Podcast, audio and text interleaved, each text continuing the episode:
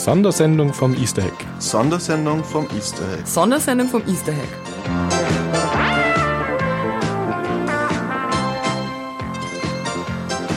Die Menschheit steht an der Schwelle zu einer aufregenden, fantastischen Zukunft. Der Schlüssel zu jener Welt von morgen steckt in diesen Geräten. Computer.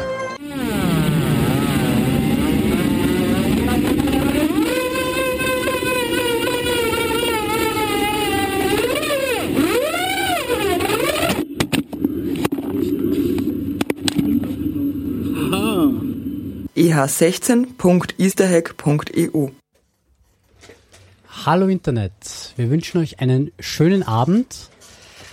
Äh, begrüße euch recht herzlich zu Abend 2 von der Sondersendung vom Easter Egg 2016. Äh, und wieder haben wir, also er spricht einmal zu euch, der Dorifer. Außerdem haben wir wieder äh, drei Gäste äh, bei uns im Studio. Einmal begrüße ich einmal den Axel. Hallo Axel. Hallo. Dann den Ayuvo. Hallo Ayuvo. Hallo. Und die äh, Forschungstorte. Genau, Forschungstorte oder Ellen Nerdinger. Ach. Ja, hallo. Und wir äh, haben wieder eine lange, lange Liste an Themen und deswegen will ich gar nicht lang äh, irgendwie Zeit verschwenden und bitte einfach mal Ayuvo und Axel, legt's einmal los. Ja, wir legen sofort los. Also vielen Dank erstmal, Axel. Du bist die zweite Hälfte vom hackerfunk.ch. Jawohl, ja. Du bist aber ein Ausländer in der Schweiz und ein Kollege vom Fenty, arbeitest als Sys-Admin in Zürich, richtig? Ja, ja. Großartig. Also ja, ich habe Aus, ähm, Auswandern für Weicheier gemacht. Sehr ich gut. muss keine neue Sprache lernen. Naja, immerhin musst du SD lernen, auch wenn wir heute in HD podcasten. Selbst Ayuvo at AJUVO auf Twitter vom damals TM Podcast, damals-tm-podcast.de, da gibt es auch eine Aufzeichnung dieser Sendung.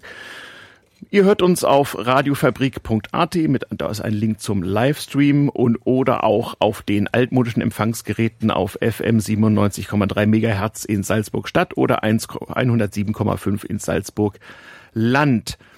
Damals TM ja, aber wir haben heute ein gewisses äh, Boulevard-Element, daher auch unsere Star-Gästin Forschungstorte, die sich schon Luft zufächert und Luft holt. Das wird bestimmt sehr spannend und ein bisschen unterhaltend.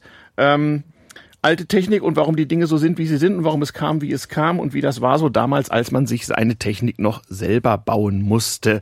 Na, Axel, so war das nämlich. Einfach in den Laden gehen und sich die schönen Dinge kaufen oder gar irgendwo klicken und hinschicken, das konnten wir noch nicht ging nicht bei allem, ja. Nee, was, also es gab schon so ich was Konrad Elektronik als Katalogversand gab es schon für die gemeinen Nerd auf dem Lande. Und was gab's ja, noch? Bei uns gab's natürlich auch Phobis. Stimmt, du bist ja Düsseldorferin. Ja da, gut, das gab's auch in Freiburg. Ich bin in Freiburg groß geworden. aber jetzt bist du Düsseldorferin. Jetzt bin ich Okay. Düsseldorferin und wohne sogar in demselben Block wie das Klingklang-Studio von Kraftwerk. Ah, Also äh, bitter. Ja, ja, also bitte. Also mit anderen Worten, perfekt. In Düsseldorf der Nabel der Welt, wir kennen das. Obwohl du ja eigentlich, wie wir vor der Sendung ermittelt haben, eigentlich ja Partnerin mit sächsisch-britischem Remigrationshintergrund bist, nicht Ich wahr? habe Migrationsvordergrund quasi. Ah. Also ich bin vom Pass aus bin ich quasi, ich nenne mich selbst Inselaffe, manche finden es politisch inkorrekt, ich bin trotzdem ein Inselaffe und habe keinen deutschen Pass, habe einen britischen Pass. Das ist unter Podcastern ja modern. Ja, ja, das, ja, ja, genau. Hello, Tim. Darling. Genau, genau. Äh, und äh, Leute wie Tim und ich, wir dürfen am 23. Juni dieses Jahr. Fährst du hin? Wir dürfen nicht. Du darfst nicht abstimmen? Wir dürfen nicht abstimmen. Und zwar die Regeln sind so, dass Mhm. man entweder innerhalb der letzten 15 Jahre irgendwie zum Wählen registriert sein sollte. Es Mhm. wusste eh kein Schwein von den extern lebenden äh, äh, so Briten. Nein, warum Und auch? warum denn auch? Wir haben eh nie mitwählen dürfen. Oder man hätte Mhm. irgendwie da wohnen sollen. Und ich Mhm. habe extra so der Wahlleitung da eine Mail geschrieben und fragte, Mhm. wie ist das jetzt wegen dieser äh, Brexit-Geschichte? Und so, nee, das tut mir leid, Sie können leider nicht mitmachen, die Rechtslage gibt das nicht her. Und da sind also mittlerweile auf Twitter immer stärkere, wütendere, also die Ja. äh, ähm, Brits, die, Die britischen Experts kriegen langsam Angst. Expat ist so ein blödes Wort, ich sag Migrants.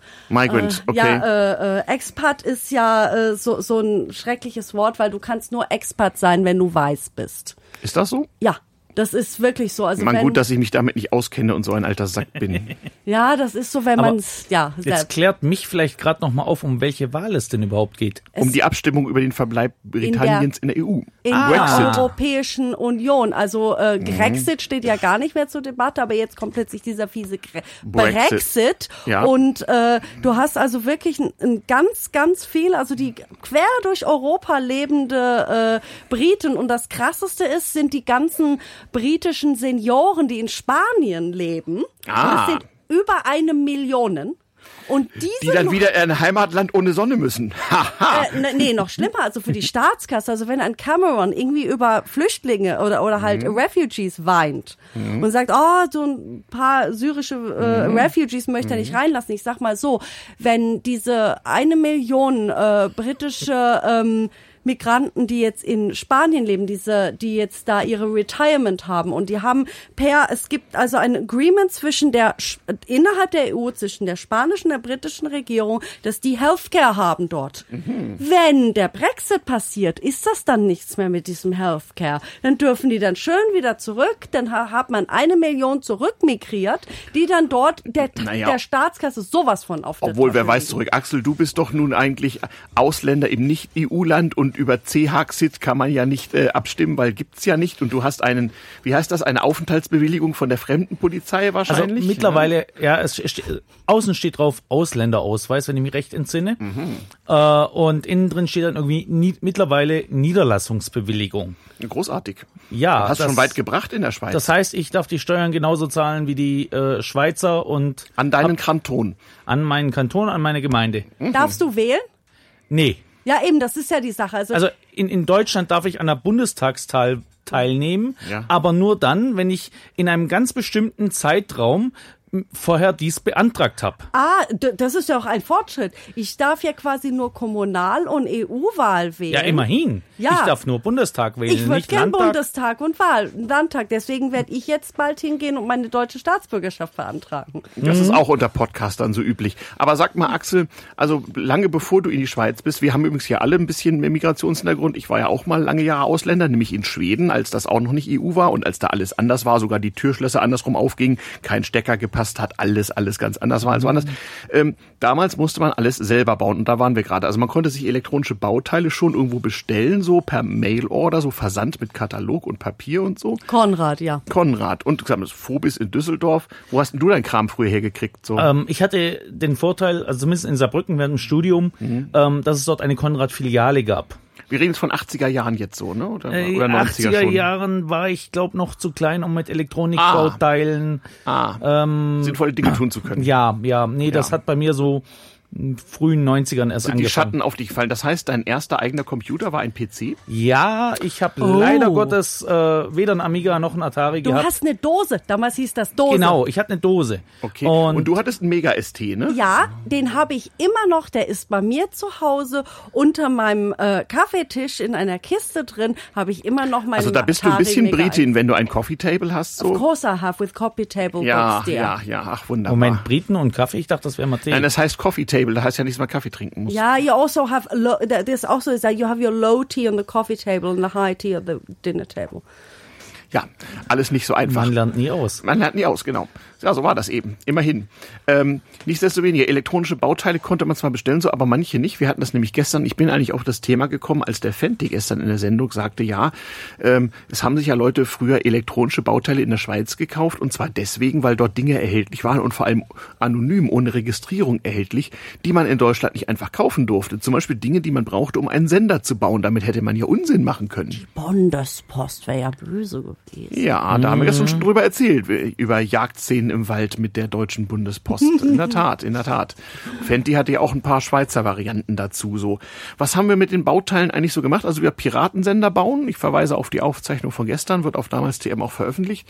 Ähm, was hat man sich noch so gebaut, als man wirklich selber bauen musste? Also ich weiß irgendwelchen Stereokram, irgendwelchen Funkkram. Stereogramm auf jeden Fall. Wenn man zum Beispiel hingehen wollte und da äh, jetzt nicht unbedingt äh, einen reichen Haushalt hatte und man einfach zu Hause in seinem Zimmer zu seinen Plattenspielern genug Lautsprecher aufstellen, damit das irgendwie klingt und man einfach selbst da rumlöten musste als Kind und diese, ich habe halt ganzen Hand-Me-Downs von meinem Vater bekommen Okay. und dann einfach damit rumgebastelt in meinem Schlafzimmer, damit Okay. irgendwie, sei es auf Kopfhörer oder ich habe es laut gemacht, dann hat sich äh, meine Mutter beschwert, die Nachbarin unten hat sich gehört, weil sie taub war, aber dann Ja. habe ich halt meine ganzen Techno-Platten aufgelegt, Ah. frühe 90er. Ja, damals, da war ich ja schon, Gott, schon, nicht mehr der Jüngste. Ja, in der Tat. Aber es gab auch schon vorher elektronische Musik, Kraftwerk und so weiter, sogar, sogar live 1974 und so. Und das muss man natürlich auch mit genügend, in der Tat, Verstärker und so weiter äh, Watt haben. Und da hat man tatsächlich übrigens auch im Audiobereich, nicht so aus Audiophilie, sondern weil das technisch äh, leichter zu realisieren war, tatsächlich HiFi-Endstufen mit Röhre gebaut. Oh, da habe ich eine Geschichte, aber erzähle ich nachher. Von meinem Urgroßvater. Ja, damals Röhren und so. Äh, noch mal früher, also wirklich so auf Früher, früher. Ganz früher. Aber erzähle ich nachher. Wo man noch, noch gar nicht wusste, was Hi-Fi heißt. Ja, das war damals für diese Hawaii Steel Guitars. Oh. Ah, stimmt, da gibt's auch Röhren. Da gibt's also Geschichten von meinem Urgroßvater. Das hat dann Also Röhren waren, als ich, damals TM, als ich äh, anfing, Elektronik zu basteln, als noch keiner einen Computer zu Hause hatte und als man dann einen hatte, wenn man erzählt, ich habe einen Computer zu Hause, das war so, als wenn man erzählt hat, gleich kommt mein Freund der Kosmonaut vorbei. Also die Leute haben es einem entweder nicht geglaubt oder wenn sie dann zu Hause waren, haben sie geguckt, in welchem Schrank denn der Computer eingebaut ist, weil den kannte man ja von Raumschiff Enterprise und dass ein Computer da schon so ein so ein, so ein übersichtliches Desktop-Gerät war mit so einem kleinen Fernseher und einer Schreibmaschinentastatur, das war den meisten irgendwie entgangen. das kommt drauf Also an. mein erster Computer, den ich bedient und programmiert habe, stand in meiner Schule. Das Welches Jahr? war äh, 1978. Ja gut, okay, mein Geburtsjahr. Ja, wunderbar. Siehst du, nämlich, da hatten wir nämlich eine Honeywell Bull Anlage der mittleren Datentechnik, wie es so schön hieß, ähm, wo man äh, einen Lochkartenleser bedienen musste und in, in Fortran 4 Version 10 dann viele, viele Lochkarten le- lesen ließ, nachdem man dem Gerät per mechanischem Schalter gesagt hat, wo es überhaupt irgendwas wohin laden soll. Also es wurde sozusagen noch elektromechanisch vorgegeben, was zu lesen war. Jedes Bit einzeln. Fast. Und das Problem war auch noch, natürlich war nicht jede Zeile korrekt, schon gar nicht bei uns Schülern und wurde auch nicht mehr korrekt gelesen. Und dann musste man ein bisschen warten, bis dann auf dem Drucker der Printjob ausgegeben wurde. Und dann musste man, äh, irgendwann brach er ab, Fehler in Zeile 28, da musste man die 28. Karte nach den Kommentarkarten am Anfang raussuchen, neu punchen, neu lochen, um das fehlende Komma, die Klammer oder was immer einzufügen. Und an Komma war bei Fortran schwierig. Klammern waren nicht so das Problem, aber Kommata, die waren immer zur Trennung. Wenn man ein Komma vergaß, war es aus. Und dann das wieder re- reintun und den ganzen Kasten von vorne machen. Und später, als wir mehr Rechenpower brauchten, weil 64 KB Hauptspeicher nicht reichten, gingen wir in eine nahegelegene Fabrik, da stand eine alte IBM 360 und gaben dem Operator, der noch mit Krawatte und Hemd und einem weißen Kittel äh, bet- äh, betucht war, dem gab man den Karton mit den Lochkarten. Der guckte dann sehr ernst. Na, junger Mann, was haben wir denn da? Ah ja, Fortran, da muss ich mal den Compiler laden, war so vom Magnetband und so. Dann guckte er erst, ob auch alle Karten richtig gelesen werden und sagt dann, nun, du kannst nach Hause gehen. Am nächsten Tag konnte man dann im Lehrerzimmer von dieser Fabrik den über Nacht erstellten Printjob abholen und dasselbe Drama wie vorher. Der Informatiklehrer hatte draufgeschaut und sagte, Fehler in Zeile sowieso, sowieso, sowieso, mach hier, mach da, mach dort. Und der größte Spaß natürlich wenn's, war, wenn es einem gelungen war, irgendeine Schleife zu erzeugen, die nicht mehr ausging, wo der Operator nachts manuell sozusagen das Programm abbrechen musste. Das gab immer tolle Federmeldungen und immer Stirnrunzeln. Das war natürlich das Allergrößte, wenn wir das geschafft haben. Da gab es schon rudimentäre Sicherungen gegen. Also so fing das an. Da. Und dann gab es die ersten Leute, die sagten, oh, da ein Computer selbes Haus muss man mal machen. Und ich hatte einen Freund, der hatte bei Contra Elektronik sich einen Bausatz bestellt, nämlich einen sogenannten 8086 Industrieprozessor, also Oh. 16-Bit Intel auf so einer Platine, die man selbst zusammenstecken und löten musste und ein paar kalte Lötstellen reparieren. Also es kam sozusagen von Konrad kaputt an und man musste es erstmal zur Begrüßung reparieren. Das war, es war wie in der DDR. Und dann konnte man mit Assembler und zwei Stellen, hatte so eine zweistellige rote Anzeige, konnte man mit Assembler, wenn man sich nicht vertippt hat, irgendwelchen Code eingeben und den Prozessor per Lehrbrief dazu veranlassen, Dinge zu tun. Die musste man dann aufschreiben von Hand auf Papier und zu einem Lehrer schicken in äh, als Antwort auf den Lehrbrief. Und eine Woche später bekam man das Ergebnis der Hausarbeiten, einen neuen Lehrbrief mit neuen Assembler-Befehlen für diesen Prozessor.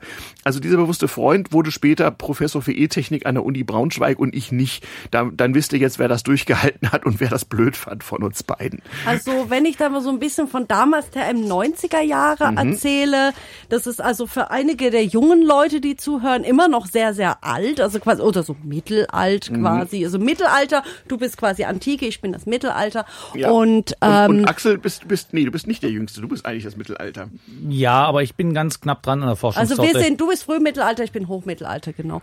Ja, Äh, sehr gut. Und äh, bei uns war das so, ich hatte also Mitte der 90er Jahre ist quasi wie äh, er hier sagt, der Schatten auf mich gefallen. Da war ich zuerst Mhm. in der äh, südbadischen Mailbox-Szene. Da gab es halt so diverse ähm, Mailboxen wie die WSB oder das große Moon Lightning und das war also riesengroße Mailbox. Da äh, hat sich quasi ganz Südbaden getroffen von Mhm. der 076er Liste, die es halt rumging. Also es gab Ah, halt wegen von der, der Vorwahl. Genau, von der Vor Mhm. es ging halt von der 07er Liste für ganz also so so Baden-Württemberg bis halt so die 076er Liste, wo halt so Schwarzwald, Markgräflerland, so ist das ganze Südbaden ganz äh, quasi eigentlich so ganze Hobbit-Gegend von Deutschland so Ja, zusammen stimmt, war. ja, du bist ja auch noch Schwarzwälderin neben allen anderen. Ja, Freiburg. Ja, so halt so äh, wegen Hobbit halt und äh, da ha hat man sich halt so getroffen zu User-Treffen und dann war es dann halt auch so, dass halt Welten aufeinander getroffen sind, wie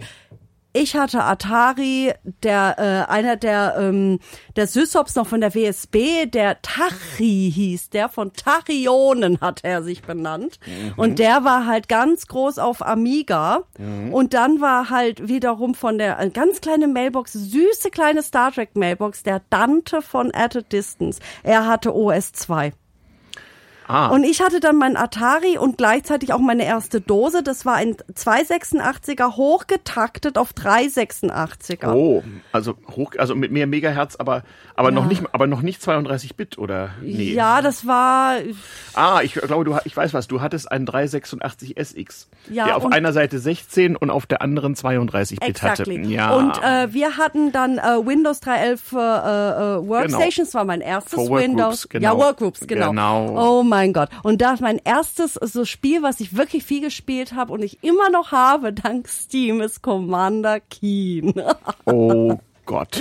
Das war toll. Leider gibt es den sechsten Teil, Aliens äh, äh, Ate My Babysitter, nicht mehr aus Lizenzgründen. Das ist quasi ein verwaistes Werk. Weißt du noch, warum du dir einen Atari zugelegt hast? Das war halt durch die Familie und mein Vater hat Musik gemacht. Und der hat halt gesagt, ich kaufe der Familie diesen Atari und ich fand das gut, weil ich gleichzeitig, also in seinem Musikstudio, da stand der Rechner.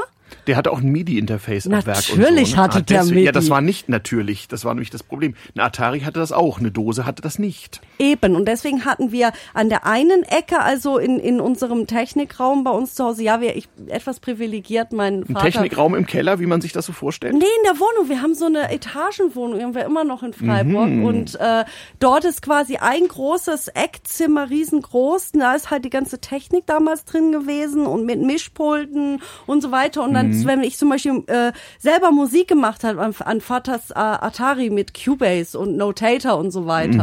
Und da habe ich äh, dann Keyboard, Musik gemacht, alles mögliche, Samples reingeschmissen. Und dann habe ich das erstmals auf DAT aufgenommen. Das waren also diese quasi digitalen Digi Digital Audio, Audio wofür stand T? Tape. DAT, ja. Ja, und mein Vater hatte also so tatsächlich in so ein Da- DAT investiert für seine der Demo. unglaublich viel Geld kostete. Arschvoll. Also das war das ganz war, krass. genau, aber Musiker mussten das haben, Die weil das wer haben. kein gutes Demo-Tape auf dem neuesten Medium hatte, der war sozusagen raus, vor allem als Elektromusiker damals. Mein Vater war jetzt nicht unbedingt Elektro, sondern hat so Rock und Pop gemacht, wo also durchaus aber auch Synthi-Elemente drin waren. Ich bin halt eher so eine von der so frühen Ravern damals gewesen, aber auch Platten gesammelt. Und die Sache war, mein Vater hatte es also nicht nur für seine eigenen Aufnahmen, sondern auch wenn er Demos bekommen hat, weil mein Vater auch mit eine, äh, eine Venue mit betreut hat, also ein äh, Konzert. Äh, Ort, wo also sehr viel Auftritte stattfanden und dann musste er quasi auch so zum Begutachten diese diese DATs anhören und das das war ganz lustig. Eine Rechnerfamilie haben wir noch gar nicht und das ist Apple. Also der, Oh my God. der erste Apple, den ich angefasst habe, das war 1987 in Schweden. Da hatte die Uni Universität, wo ich studierte, so ähnlich wie man es in der DDR hatte, so ein Rechnerkabinett. Da standen also in einem verschlossenen Raum, wo man ein Codeschloss mit Zahlencode bedienen musste. Modern. Standen Apple 2C, das, also diese Kästen mit schwarz-weiß, äh, 12 Zoll Oh. Bildschirm und so Diskettenlaufwerk, was die Diskette noch so ganz verschl verschloss. und immerhin funktionierenden äh, Matrix-Nadeldruckern und dann konnte man da, die waren auch irgendwie vernetzt und dann konnte man da so ein bisschen vor sich hin äppeln Oh, irgendwie. großartig. Ja, in Deutschland hatte das niemand, weil Apple damals eine völlig falsche Marktpolitik gemacht hat. Niemand in Deutschland kaufte das. Sagt das nicht. Ähm, bei uns im Schulcomputerraum, ich, das müsste so 92 rum gewesen sein. Wie meine alte Mathelehrerin erzählt zuerst. Ja, genau, die alte Mathelehrerin. Ähm, standen auch, also neben PCs, das waren AT und XT. Ähm, ich glaube irgendwie ein AT und der Rest alles XT. Liebe Kinder, AT und XT stand für Advanced Technology und Extended Technology. Ja, irgendwie so. Ja, Ähm, irgendwie ich- so. Das frühe, frühe DOS-PC-Technik. Genau, ähm, es müsste 80, 86, 80, 88er gewesen sein. Ja, und die, und die, und die, Da- und, die Untergliederung davon dann, genau. Mhm. Und ähm, man muss sich das vorstellen, das war ein Computerraum nur mit Diskettenlaufwerken an den Rechnern, keine Festplatten. Und der eine hatte halt dann doch eine Festplatte, wo man dann auch mal Sachen zwischenspeichern konnte. Wie hat man die eigentlich angeschlossen? Was für eine Schnittstelle war denn das damals? So eine externe Festplatte? Nee, ich glaube, die war intern. Okay. Das war halt einfach nur so, so, so, so, so ein RAM. Man Ja. hatte also zum Beispiel mein, der Atari, den ich halt jetzt noch habe, das ist quasi dieses, Me- also ein Megabyte RAM. Und ansonsten hast du halt diese, diese äh, Floppies gehabt, die du halt Du, du, reingesteckt du meintest hast. ROM. ROM, genau. Read Ja. Only Memory, genau. Genau, Read Only. Random Access Memories, ja. Ich ist der bin Arbeitsspeicher. Designer und ja, das war Arbeitsspeicher. Stimmt. Äh, so. Sie, sie hatte Das ein Mega war- ST1 und da stand für ein Megabyte RAM. Ich hatte später ein Mega ST4, weil ich einen Laserdrucker betreiben wollte und der hatte vier Ich war Megabyte doch RAM. richtig. So. Genau. Aber Ha. das Betriebssystem kam dann woher? Das Betriebssystem, das war irgendwie, warte, Auf der, das, auf der Diskette oder? das Betriebssystem war irgendwie auch mit drauf. Also auf, also wenn man Irgendwie das hochbootet. Also Das- ich bin nicht technisch versiert genug. Ist okay, ich habe die okay. Sachen mitgemacht, aber Also auf den EEPROM wird's nicht gepasst haben. Also irgendwoher muss das, muss das Mhm. gebootet worden sein. Also ich meine, ich kann mich kaum erinnern, ich meine bei dem Mega ST4, den ich mit einem Freund von der Uni zusammen teilte, damit wir Desktop Publishing betreiben, Desktop Publishing betreiben konnten. DTP. DTP und ein Laserdrucker, mit dem man damals herrliche Sachen machen konnte. Wir konnten uns zum Beispiel äh, Zutrittsermächtigung und Parkplatzausweise für die Universität nach Belieben drucken, weil jeder Hausmeister keinen Laserdrucker je in seinem Leben gesehen hatte und daher annahm, dass das gedruckt und daher richtig sein müsste, was wir da vorlegen. Ähm, Mhm. Die, ja. Wenn man den gebootet hat, also der hatte schon eine 20 Megabyte oder 40 Megabyte Festplatte oder sowas oder vielleicht sogar schon etwas größer. Ja, so, so in der Größenordnung waren die Mhm. damals. Und da war das, da war das auch mit drauf, aber man konnte die natürlich von Diskette booten. Mhm. Überhaupt kein Problem. Die hatten auch, glaube ich, ab Werk zwei Diskettenlaufwerke und äh, die waren etwas Mhm. anders, äh, so eine 3,5 Zoll Diskette war anders formatiert, da ging so ungefähr ein Megabyte Daten drauf und mit, mit einer oder zwei davon konnte man so ein Betriebssystem booten damals. Ja. Also, wir sind ja eigentlich über den Apple II drauf gekommen. Genau. Ähm, in diesem Computerraum standen nämlich auch noch ähm, ein oder zwei Apple II. Mhm. Und ähm, wir hatten dann, wir hatten irgendeine, äh, wir hatten eine Mathe, Mathelehrerin, die uns Informatik ähm, beigebracht hat. War irgendwie so ein Spezialprogramm, 14 Stunden Mathe ersetzt durch Informatik. Ja, immerhin, Und was die war, Sinnvolles. die war kurz vor der Pension, aber topfit. Und ähm, sie war, Musstet ihr da so von Hand so, so Logikgatter malen und so? Oder wie war der Informatik? nee, also wir, wir, haben, wir haben Pascal gelernt damals. ah, Pascal und ja, ein bisschen MS-DOS halt. sehr modern. Ja, ähm, es gab aber noch andere Lehrer, die auch Informatik ähm, gehalten hatten. Und die waren irgendwie nicht ganz so fit, weil es, wir hatten Vertretung. Und ähm, einer der Lehrer hatte dann gemeint, hm, ja, der eine PC, der geht nicht mehr so richtig. Ich nehme mal die Diskette und schmeiß sie dann da hinten in diesen alten Rechner rein. Das war aber halt dummerweise ein Apple II. Und irgendwie kam die Fest, äh, die Diskette dann nachher nicht mehr so richtig voll heraus. Also ich weiß nicht wie genau, aber sie war nachher leer. Ja, ja, der hatte ein Diskettenlaufwerk, was die Diskette komplett einzog und wehe, da ging irgendetwas schief. Und das war wahrscheinlich eine Diskette, die, die ganz anders formatiert war. Die war für DOS Die formatiert. konnte der nicht lesen und wusste nicht, was zu tun war. Und dann, ja, Irgendwie wurde sie wahrscheinlich formatiert. wahrscheinlich wurde sie einfach formatiert. Was soll man noch machen mit einer Diskette, wo nichts Also drauf ist? wir haben ne? Leute gesagt, das macht der Apple II nicht ohne zu fragen, aber vielleicht hat der Lehrer dann auch noch irgendwie gerade mal noch auf Ja, mach mal. Also gedrückt. jemand, der immer gerne auf Ja klickt. Die Ja. gab's auch damals schon. So eine Apple-Maus hatte damals eine einzige Tastatur. Mehr wollte Apple seinen User nicht zumuten, glaube das ich. ist heute noch so. Ist das so? Ja. Ha, hab mich damals gewundert. Ich bin nicht so ein Maus-User. Ich äh, bin so ein Trackball- und Trackpad-Mensch immer schon gewesen. Ja, aber da, auch da hast du doch Tasten dran. Ja, aber das, das war übrigens auch so ein Fall von selber bauen und löten. Also, äh, wie gesagt, Maus, die immer so, wenn sie mechanisch war, schnell verschmutzt und auch sonst nicht so gut zu handeln war, die ersetzte Mit man dem Ball. anfangs genau mit dem Trackball, mit dem großen und die Nee. Ja. unten drunter. Ja, genau. Die umgedrehte Maus war der Trackball. Da drehte Ja. man dann von Hand an so einem Tischtennisball großen Ja, aber Ball ich meine herum. halt wirklich den, den man, den man auch äh, äh, sauber machen musste. Ja, sag ich ja. Also, Und weil mir das natürlich zu mühsam war, wollte ich einen Trackball haben. Aber Ja. musstest du den nicht auch sauber machen? Weil das war ja nur eine umgekehrte Maus und Ja. von oben kommt ja noch mehr Staub rein. Das ging irgendwie. Ja, das Keine war Ahnung. anders, ne, anders. Also die die alten äh, Computermäuse, also es, be- äh, so die die waren halt aus so einem sehr fast wie so ein Samt bezogen, aber nicht ganz haarigen Material, so ein mattes Material. Und das hat halt sehr schnell Staub gezogen. Deswegen Also die, die Kugeln. genau diese Kugeln. Und So man, fast Hartgummi ja, eigentlich. ja, so Hartgummi, leicht samtig. Genau, da gab's Verschleiß und dann gab's Schlupf und dann rutschte das Und dann war, durch. war das halt auch so irgendwie so, so ganz spatte, backig Mhm. und schmandig und dann musste man das halt immer wieder sauber Ja. machen und in der Schule hat man sich diese Kugeln auch mal in den Kopf geschmissen. Stimmt, man konnte die Kugel aus den Mäusen entfernen und sie dem Lehrer irgendwo hinwerfen. Richtig. Normalerweise war unten so ein Ring, der die Kugel drin gehalten hat. Genau, die Genau. konnte man Den drehen. konnte man drehen wie so ein Bajonettverschluss.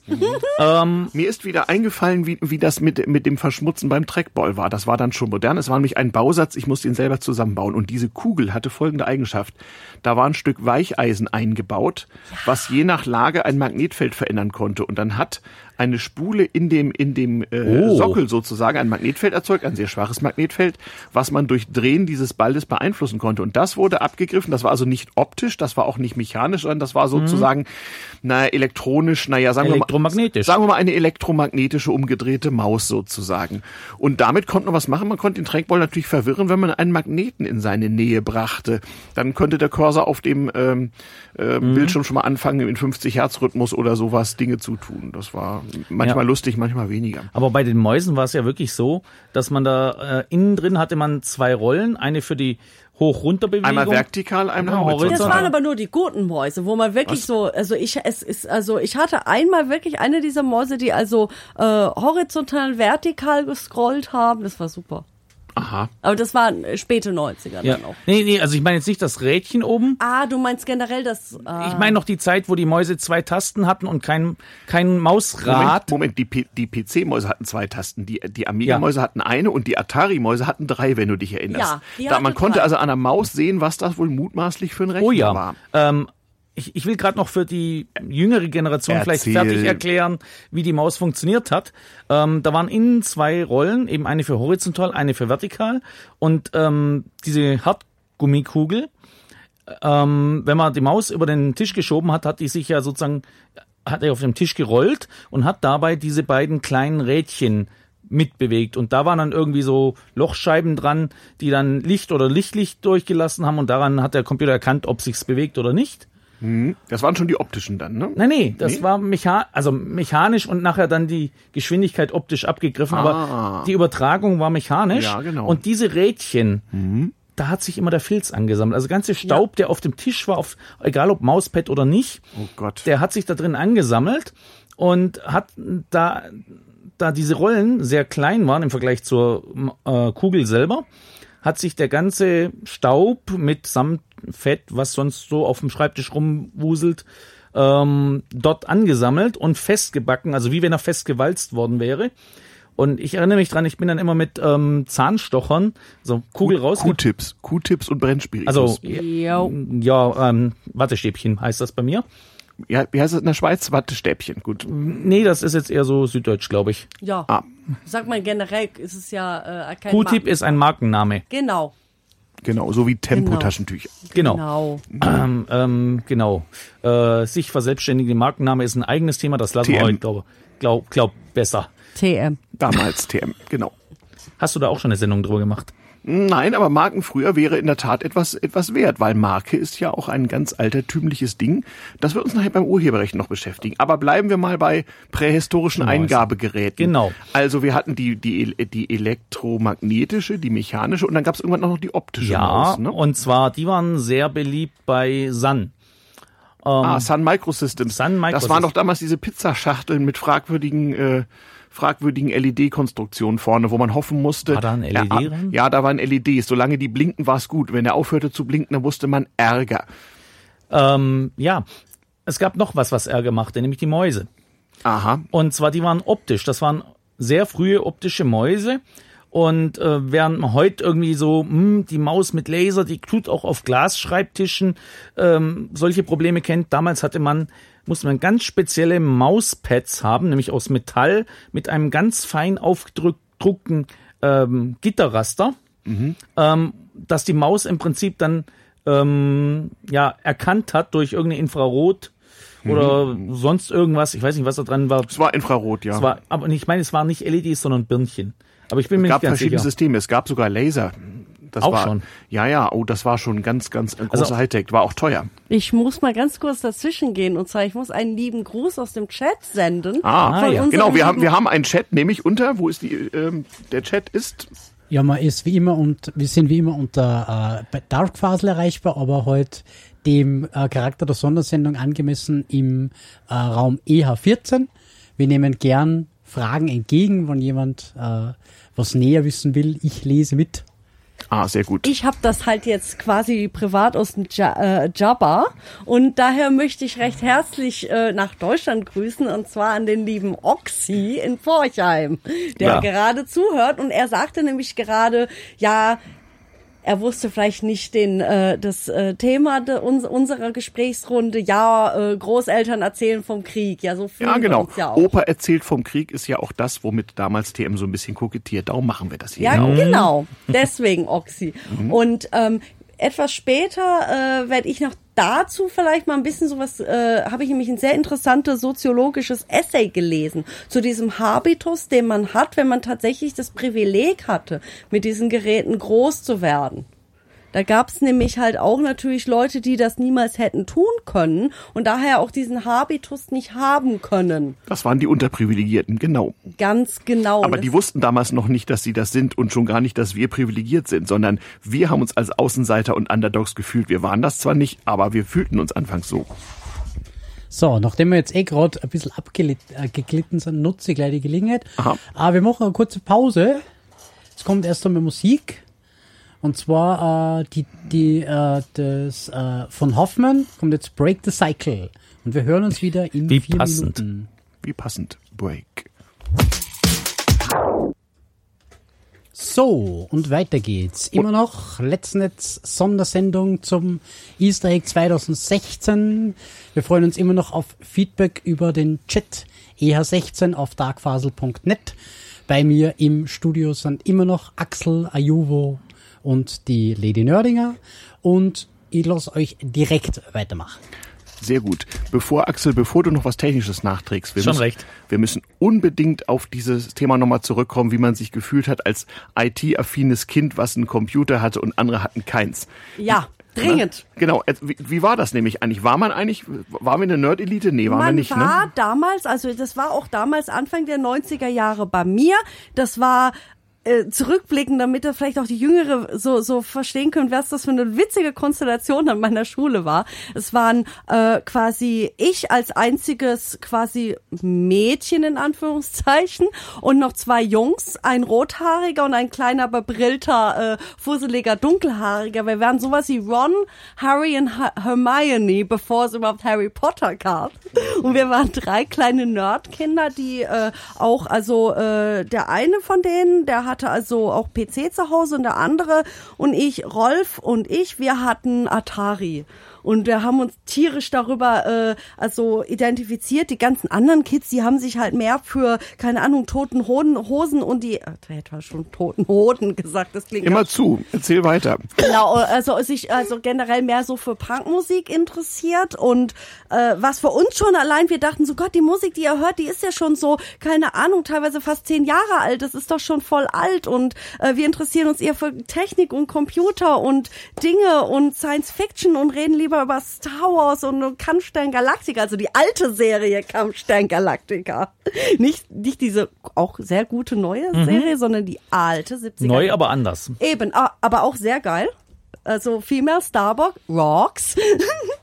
Und ähm, nee, nee, die Sache war, wir waren wirklich so die Underdogs, wie man das auch so aus so amerikanischen Filmen kennt, waren wir halt so die blöden Nerds, wurden halt auch gehänselt dafür, weil wir halt nicht cool waren. Und das hat sich eigentlich bis heute so im gewissen Habitus auch beibehalten, dass Nerds dieses nicht cool sein auch kultivieren und auch dieses äh, ja ich wenn ich für etwas begeistert bin und ich ähm, fast meine gesamte Freizeit also wo ich jetzt nicht Hausaufgaben schreiben muss oder mich auf eine Klausur vorbereiten muss oder Pflichten erledigen keine Ahnung Taschengeld verdienen äh, oder dazu verdienen tun muss und mich in was reinknie und quasi total meine Freizeit für meinen Rechner oder meine Plattensammlung oder alles Mögliche draufgehen lasse, da, da waren die anderen in der Stadt und haben irgendwie Alkohol getrunken und ihre komischen Mopeds da gefahren, während wir uns halt mehr für unsere Technik interessiert haben und Mailboxen und da kamen halt irgendwann noch in der Schule ein paar andere dazu.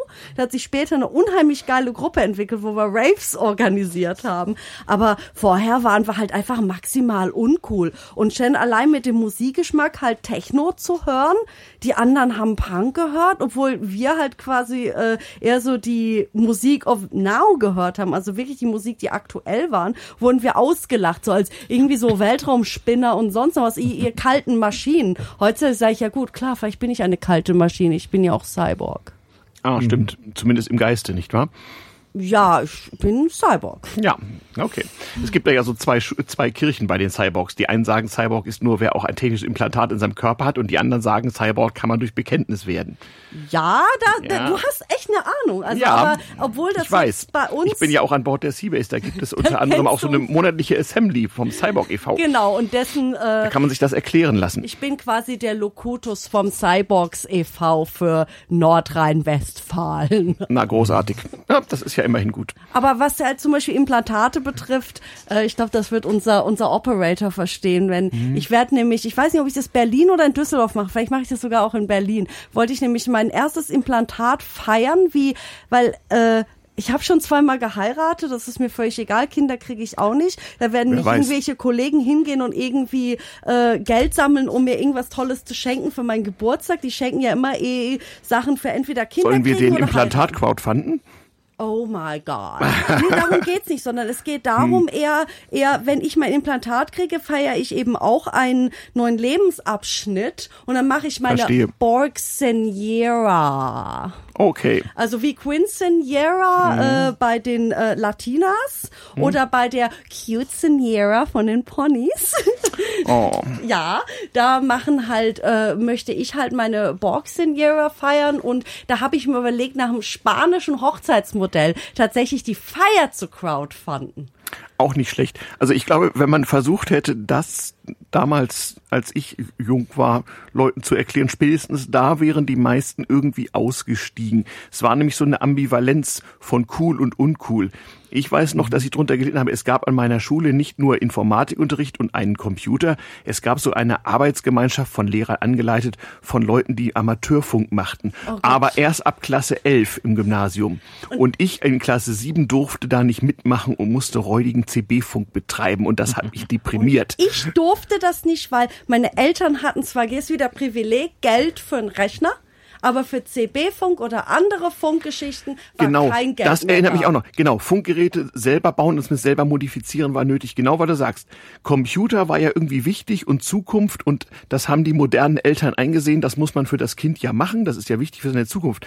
Aber Funk und Radio und Blödsinn und gar noch illegale Dinge, das finanzieren wir nicht. Das musste man sich mühsam zusammengaunern, zusammenarbeiten, zusammenlöten. Da hast du völlig richtig. Computer war ja Zukunft und wichtig und was man sonst so brauchte. Also das ging mein, darum ging es meinen Eltern nicht da. Meine Eltern haben mir dafür eher und jetzt einen herzlichen Gruß an Radio Dreieckland nach Freiburg. Ah. Habe ich quasi äh, was Radio betrifft, also an einem Radiosender zu gehen und generell Radiokultur zu lernen, hat also quasi jetzt ohne direktes Hin und Herfunken hat äh, mein Vater oder meine Familie sehr gefördert. Also mein äh, Großvater wie mein Vater waren Radio-DJs gewesen. Mein Vater war früher beim Südwestfunk, sogar öffentlich-rechtlich. Wow. Und äh, da hat man das halt gelernt. Aber was halt, meine Eltern haben halt gesagt, ja, meine beiden Kumpels, wie ich gesagt habe, da an, an der Schule, die hatten, äh, ja gut, Ham-Radios, äh, CB-Funk.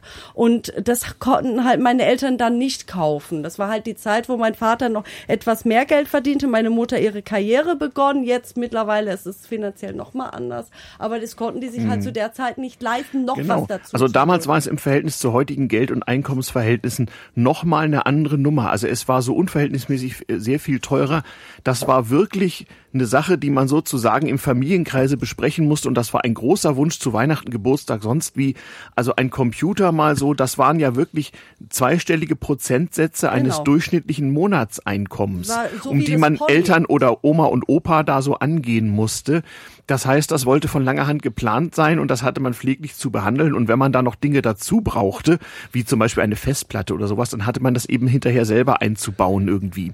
Und die Sache war bei mir, ich bin ja noch nicht mal getauft. Ach, und ich hatte ja so. also keine Konfirmation oder Kommunion oder Firmung, wo es also Geld geben konnte, wie andere Kids Geld Du bist nicht mal bei der Church of England, so als gute Not Britin? even that. Ah. Also meine Eltern hatten also quasi, äh, um so ein bisschen zurückzugehen, meine verstorbene Großmutter, Eris hab sie selig, äh, war bei einer sehr liberalen evangelikalen Kirche in England, also mega liberal. Ah. Die waren wirklich total cool und da wurden wir quasi für so eine Art Segnung, das war so eine Art Knocking on Heaven's Door, damit Okay. Oma zufrieden war. Die Kinder haben irgendein christliches Ritual über sich ergehen lassen. Ja. Und ansonsten haben wir halt das nicht gehabt. Und dann haben wir also gerade im katholischen Südbaden waren die anderen, die haben von Getty und Gotti und Oma und Opa und allen anderen bis zu 1000 Mark bekommen. Ja, damals eine unglaubliche Menge Und Geld. den Posten gab's für mich nicht, weil ich nicht christlich war.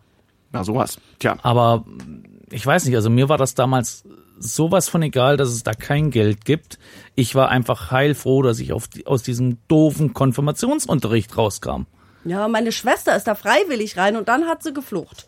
Mhm. Ich habe mir das noch nicht mal angetan. Aber das stimmt. Ich hatte zumindest Freunde, die haben sich wirklich ihren ersten Computer von so von Verwandten geschenkten Geld zu solchen Festivitäten so gekauft, so mit 13, 14. Das war auch so das Alter, wo man das brauchte.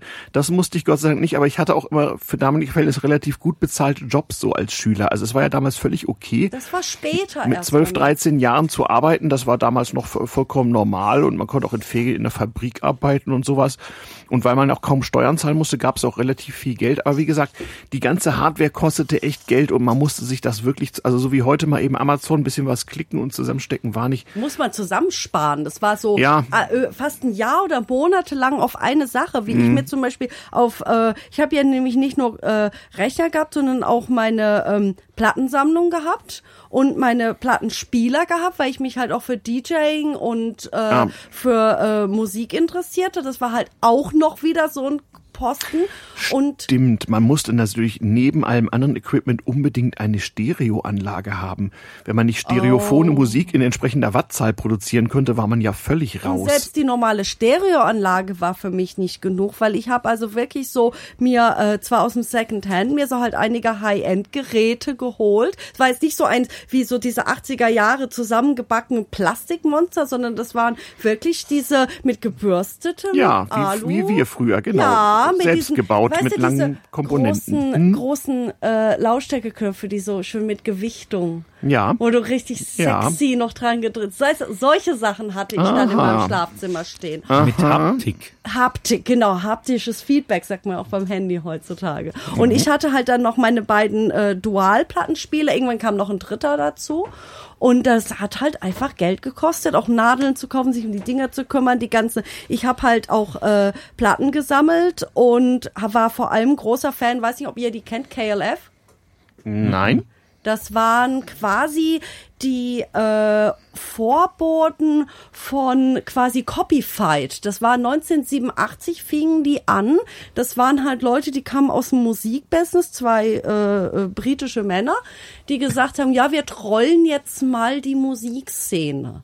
Und dann fingen sie erst in so einer Art sehr krassem, mit schottischem Akzent, so eine Art Sample Pop Hip Hop an und sind dann immer mehr in Richtung Pop und Dance Pop und Techno und Elektro gegangen und haben nebenher auch auch quasi Ambient House erfunden und also die ganzen Chill-Out-Sachen, die es heute gibt, mitgeprägt. Die haben Trance-Musik stark mitgeprägt und es war halt eine Zeit, die musikalisch so unheimlich spannend war. Was Genres heute so völlig selbstverständlich gesehen worden ist, habe ich das quasi in Echtzeit miterlebt und dann zum Beispiel bei meinen äh, bei meinen, unseren Verwandten in England waren. Ich bin in sei es in London oder in unserer Heimatstadt durch die ganzen Plattenläden, habe Bootlegs gesucht, Rarities gesucht, alles Mögliche gesucht. Und dann war, habe ich, war mein halber Koffer auf dem Heimweg. Haben meine Eltern mich angekackt. Hoffentlich haben wir jetzt kein Übergewicht und wir müssen das flächen. Stimmt, man musste viel Geld bezahlen, wenn man zu schwere Koffer Und hatte. ich war teuer und das Blöde war, mein Vater war genauso, er hat auch Bücher gekauft, weil damals Mhm. die ganzen englischen Bücher in Deutschland zu bekommen, no way, José. Genau, kein Internet, also schwierig mit ausländischem Kulturgut. Ich habe übrigens die, das Zeitalter des Kalten Krieges noch genutzt. Man konnte nämlich von seiner von seiner äh, sauer umgetauschten Ostmark durchaus in der DDR Schallplatten kaufen, die durfte man auch mitnehmen, nur umgekehrt nicht. Man durfte natürlich niemandem eine Schallplatte aus dem Westen mitbringen, da hätten ja die Ostler erfahren können, dass die Erde doch eine Scheibe ist, weswegen man ja bekanntlich die Mauer gebaut hat. Jedenfalls musste man irgendwie sehen, wie man äh, auch diese Verhältnisse genutzt hat. Und eine Sache, die man gerne haben wollte, waren damals auch noch Tonbandgeräte mit so großen Magnetbandspulen. Die waren geil. Und die waren rasend teuer, aber es gab von den ganz tollen Geräten, ich hatte von Opa ein, ein Telefunken mit Röhren, ja, äh, und von den ganz modernen, tollen Dingern, die so Marke Revox oder so, die sich niemand leisten konnte, die Tausende von D-Mark kosteten, gab es in der Sowjetunion Klone. In der Sowjetunion gab es eine Magnetbandszene. Da haben also Leute gerade auch moderne Musik auf Tonbandkassetten getauscht, noch hin und her geschickt. Und äh, wenn man es, wenn man so wie ich Verwandte dort hatte oder Eltern, die da mal hinfuhren, dann konnte man für eine durchaus größere Menge Rubel und mit ein bisschen Beziehung in der Sowjetunion ein Tonbandgerät kaufen und konnte das als Flugübergepäck mit nach Westdeutschland nehmen. Und dann war man aber ganz weit vorne, soweit die Kiste den Transport überlebt hat, Vor allem, jedenfalls. was man da viel Spaß machen konnte. Und schon allein, wenn man mit so einem alten, also ich hatte da, das war noch Anfang 90er Jahre, ein Praktikum bei einem anderen Radiosender gemacht in Freiburg, wo die gesagt haben, du stellst dich jetzt erstmal einen ganzen Tag mit irgendwelchen Ausschussbändern hin und schneidest also in den großen Genau, da war Schneiden noch mechanisch wörtlich zu nehmen. Schneiden und kleben. Es wurde tatsächlich geschnitten und geklebt und ich habe erstmals bin ich hingegangen, habe natürlich ganz klassisch A's rausgeschnitten. Damit da Ah. einfach ein klarer, äh, klare Sätze zu sprechen wie es, es, hm, und diese Zwischendinger rausgeschnitten worden sind. Und dann fing ich, kann man natürlich anfangen, auch irgendwelche witzigen Sätze oder Sounds dazwischen zu schmeißen. Mhm. Du hast zwar nur eine Spur gehabt, aber du hast unheimlich viel äh, irgendwann Schindluder mittreiben können. Absolut. Das war Da- dafür war es ja auch, geil. Aber es war halt recht mühsam. Ich hatte immer mal so die, die nerdige Idee, nochmal einen Podcast aufzunehmen, so völlig analog, mit Röhrengeräten und, und äh, Kohlenstoffkondensator, Mikrofonen und 110 Volt Gleichstrom mich, und so ich weiter. Aber- vielleicht Equipment von meinem Vater finden. Ja, könnte ich. Ich habe auch noch was von Opa. Mein Opa war Tonmeister, noch ein bisschen davor. Man könnte es probieren. Ähm, aber das wäre dann wahrscheinlich mh, sehr nerdig irgendwie. Nichtsdestoweniger, diese alte Technik war zwar schön, aber das wussten wir nicht so zu würdigen. Wir wollten ja moderne Technik haben, nicht wahr, Axel? Was haben wir uns noch selber gebaut? Also Computer gab es schon so ein bisschen als Bausatz. Leute, die übrigens in der DDR groß geworden sind, mussten sich, da gibt's diverse Podcasts, die das erklären, sowieso nur einen, Bausatz bestellen und selber zusammenbauen. Und oft Robotron. und Robotron, erst, genau. Und erstmal reparieren, genau, Elektronik aus Sömmerda, genau, mit dem ersten begehbaren Mikrochip. Nein, ganz so schlimm war es nicht. Aber das war zumindest damals so der Witz, äh, dass irgendwie der Generalsekretär äh, gerade nicht zum Parteitag erscheinen kann, weil ihm der erste Mikrochip übergeben worden sei. Er sei ihm auf den Fuß gefallen. Ähm, ja, so war das halt damals. Da, da wollte man halt mit aller Gewalt modern sein. Was haben wir denn noch so zusammengebaut? Also ich weiß, wie gesagt, Stereoanlage, Hi-Fi, Geräte konnte man sich kaufen. Ich brauchte einen Verstärker und habe da auch einen Bausatz zusammengebaut, äh, weil ein, das einfach wirklich mehrere hundert D-Mark billiger war irgendwie. Und das war so ein der nennenswerter werter Betrag, dass man das eben auf sich genommen hat. Mit Löten, was nicht immer so gelang und auch schon mal was kaputt gelötet. Ne? So ein Transistor kriegte man ja auch schon mal kaputt, indem man etwas zu heiß gelötet hat.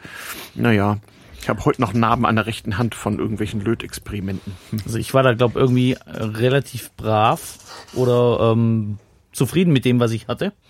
Ähm, die einzige Bastelei, die in die Frühzeit irgendwie am Rechner, äh, an die ich mich erinnern kann, war, dass ich einen mechanischen Schalter vor den Lautsprecher gelötet habe. Ähm, weil es gewisse Shareware-Programme gab, die einen nervigen Ton ausgegeben haben, wenn irgendwie die, die Probezeit abgelaufen war. Richtig, Sharon. Da kommen wir auf ein Thema, was du als Open Source äh, äh, irgendwas ja auch noch ganz gut kannst. Wie war das eigentlich mit der Software früher so? Bevor ihr anfangt zu erzählen, wie das war, erzähle ich ganz kurz, wie das ganz früher war. Der Gedanke, dass Software ein eigenes sozusagen äh, wirtschaftliches Gut ist und irgendwie einen eigenen immateriellen Wert darstellt, der ist gar nicht so alt ganz, ganz, ganz früher, als man Rechner noch so bei IBM mieten musste und dann so Schränke angeliefert wurden und man so 50.000 Mark Miete als Firma zahlte, um so eine IBM zu betreiben, da lag die Software sozusagen bei und sie war von Natur aus Open Source, also der Quellcode lag bei und es war gewünscht und gewollt, dass man daran auch Anpassungen vornahm. Dass man das nicht mehr kann und der Quellcode nicht dabei war und man Software mieten oder kaufen musste und lizenziert werden musste, das kam erst später, äh, so im Verlauf der 70er Jahre, würde ich sagen. Also bis ungefähr 1970 war Software für die Mainframes und auch für die kleineren Computer vom Hersteller mitgeliefert und was nicht mitgeliefert wurde, musste man sowieso selber schreiben, ne Axel? Ja, das ist ja auch einer der Gründe, warum wir heute noch äh, diverse äh, BSDs, Berkeley System Distributions haben. Ähm, Die kommen aus der Zeit. die kommen, die kommen aus der Zeit, die haben, also es gab halt früher von, ich weiß nicht mehr genau, wo es entstanden ist. Ich habe einen kleinen, Also, ich hab einen ja. kleinen Literaturverweis. Damals-tm-podcast.de, da gibt es eine Folge über die Geschichte des Linux-Kernels. Und weil man die nicht erzählen kann ohne die Vorgeschichte, müsst ihr euch den Anfang dieser vier Stunden anhören, dann wisst ihr, wie das mit BSD und mit den Lizenzen Okay. war. Ähm, jedenfalls ähm, war das so, dass damals die Rech äh, ich fange jetzt auch schon an mit damals. Ja, fang mal an, das ist gut. Du musst auch TM sagen. Ähm, ja, eben, die, die Software unter, zum Beispiel unter den Universitäten weitergegeben wurde, dass andere Universitäten das auch nutzen konnten und ähm, modifizieren. Und irgendwann wurden die Lizenzen etwas ähm, restriktiver. Man hat es nicht mehr einfach so rausgegeben. Und die ganzen freien BSDs sind meines Wissens nach von der letzten Kopie, die noch unter einer akzeptablen Lizenz war, ähm, ab, ähm, ja, sozusagen geforkt worden. Geforkt und herübergerettet, ja. Ja. Und ähm, im, im Prinzip ist das BSD halt das, ja, das ältere freie Unix. Und Linux eigentlich der junge ähm, Lulatsch, der da irgendwo noch mal reingestolpert Das kam. kleinere Geschwisterchen, das dann rumtrollt. Wie waren das so, wie waren das so, so in der Alltagskultur? Also klar, äh, äh, damit hatte ich noch zu tun, als ich eben meine Lochkarten da bei dem Operator abgab und der seinen wahrscheinlich selbstgeschriebenen oder irgendwo bezogenen Compiler anschmiss und so. Aber die Computer, die man zu Hause hatte, die hatten ja schon Software auf Disketten und die kopierte und tauschte man natürlich in der Schule irgendwie Ja. mit den Leuten aus. Wobei so viele waren es ja gar nicht. Also das war ja auch noch so eine gar nicht mal verschworene, sondern äh, manchmal etwas verachtete Gemeinschaft von drei, vier, fünf Leuten in der Schulecke, die irgendwelche Disketten tauschten zu meiner ja, Zeit. so wie, wie wir. Ich weiß nicht mehr, wie viel das bei uns waren. Ich hätte gesagt, es sind mehr als fünf gewesen, aber war wahrscheinlich ja auch zehn Jahre vor dir an der Schulzeit. Ja. Ähm, die ganzen Rechner im Schulraum hatten auch ähm, zwei Laufwerke, das heißt, man konnte schön kopieren. Das war, ähm, also zumindest einer hatte zwei Laufwerke. Da haben wir dann immer kopiert. Ähm, Stimmt, es gab extra Kopiersoftware, die das schneller erledigte. ja, ja, äh, oh ja. Ähm, Synchronisation. VGA-Copy. Genau. Das hatte dann auch schöne Animationen dabei. Ähm, deswegen VGA. Aber ja, ähm, man hat das kopiert. Man hat auf die Lizenzen eigentlich damals, muss ich zugeben, nicht groß geachtet. Apropos Disketten und äh, äh, Kopierprogramme. Habt ihr das noch erlebt? Wisst ihr das noch, dass man auch Musik machen konnte mit so mit so Ja, Kopierdiskettenprogrammen? natürlich. Ja, so so so ir irgendwelche irgendwelche Musik durch die Schaltgeräusche des, Genau. des Laufwerks Gibt und auf so. YouTube einen Haufen Videos Gibt's das davon. noch? Wobei Ah, dort, natürlich. dort ist es eher, ähm, ja eben die, die, Laufwerke, aber ohne dass eine Diskette drin ist, einfach die Ansteuerung der Laufwerke oder, oder die von dir vorhin erwähnten ähm, Nadeldrucker oder ich weiß nicht, wie heißt es? Stimmt, Nadeldrucker machen auch schöne Geräusche. die sind auch bekannt unter dem Begriff Zwiebackfräse, weil so klingt's. Zwiebackfräse. Gibt's doch so Imperial March und so damit gespielt. Ja, oder, Oh, Mann. oder, oder Queen-Zeugs, Bohemian Rhapsody. Such nach Bohemian Rhapsody Ja. auf dem Computer, ja. so geil. Da sind dann auch irgendwelche Scanner dabei, wo die Scannermotoren halt den Wagen hin und her schieben im entsprechenden Takt. Ähm, kann man viel schönen Unsinn mitmachen. Wobei, das haben wir damals ehrlich gesagt noch nicht gewusst. Ähm, was damals bei uns einfach noch mit, wie soll man sagen, ja, mitkam, auch damals gab es schon Virenprobleme. Stimmt. In der Schule hatten wir immer so ein Hausvirus im Netzwerk. Keksvirus. Der wurde, der wurde auch sorgfältig wieder nachgeladen, wenn ihn jemand eliminiert hatte. Ja, also bei uns war das so, wenn, wenn irgendwie Viren im, im Computerraum umgehen, da wu- wurde von der äh, Lehrerin, wurden dann die ganzen Disketten beschlagnahmt und mit einer Antivirus-Software geprüft und im Zweifelsfall gereinigt oder weggeschmissen. Ähm, und ich weiß noch, äh, ich war halt dann doch einer der ja auf andere Art privilegierten Schüler, nämlich einer derjenigen, der halt irgendwie das ganze Zeug, was wir da gelernt haben, eigentlich in dem Moment schon längst konnte. Und ich habe mir dann irgendwo das Spaß gemacht, wo es irgendeine langweilige Programmieraufgabe war, ähm, die Symptome eines Virus namens Kaskade nachzuprogrammieren.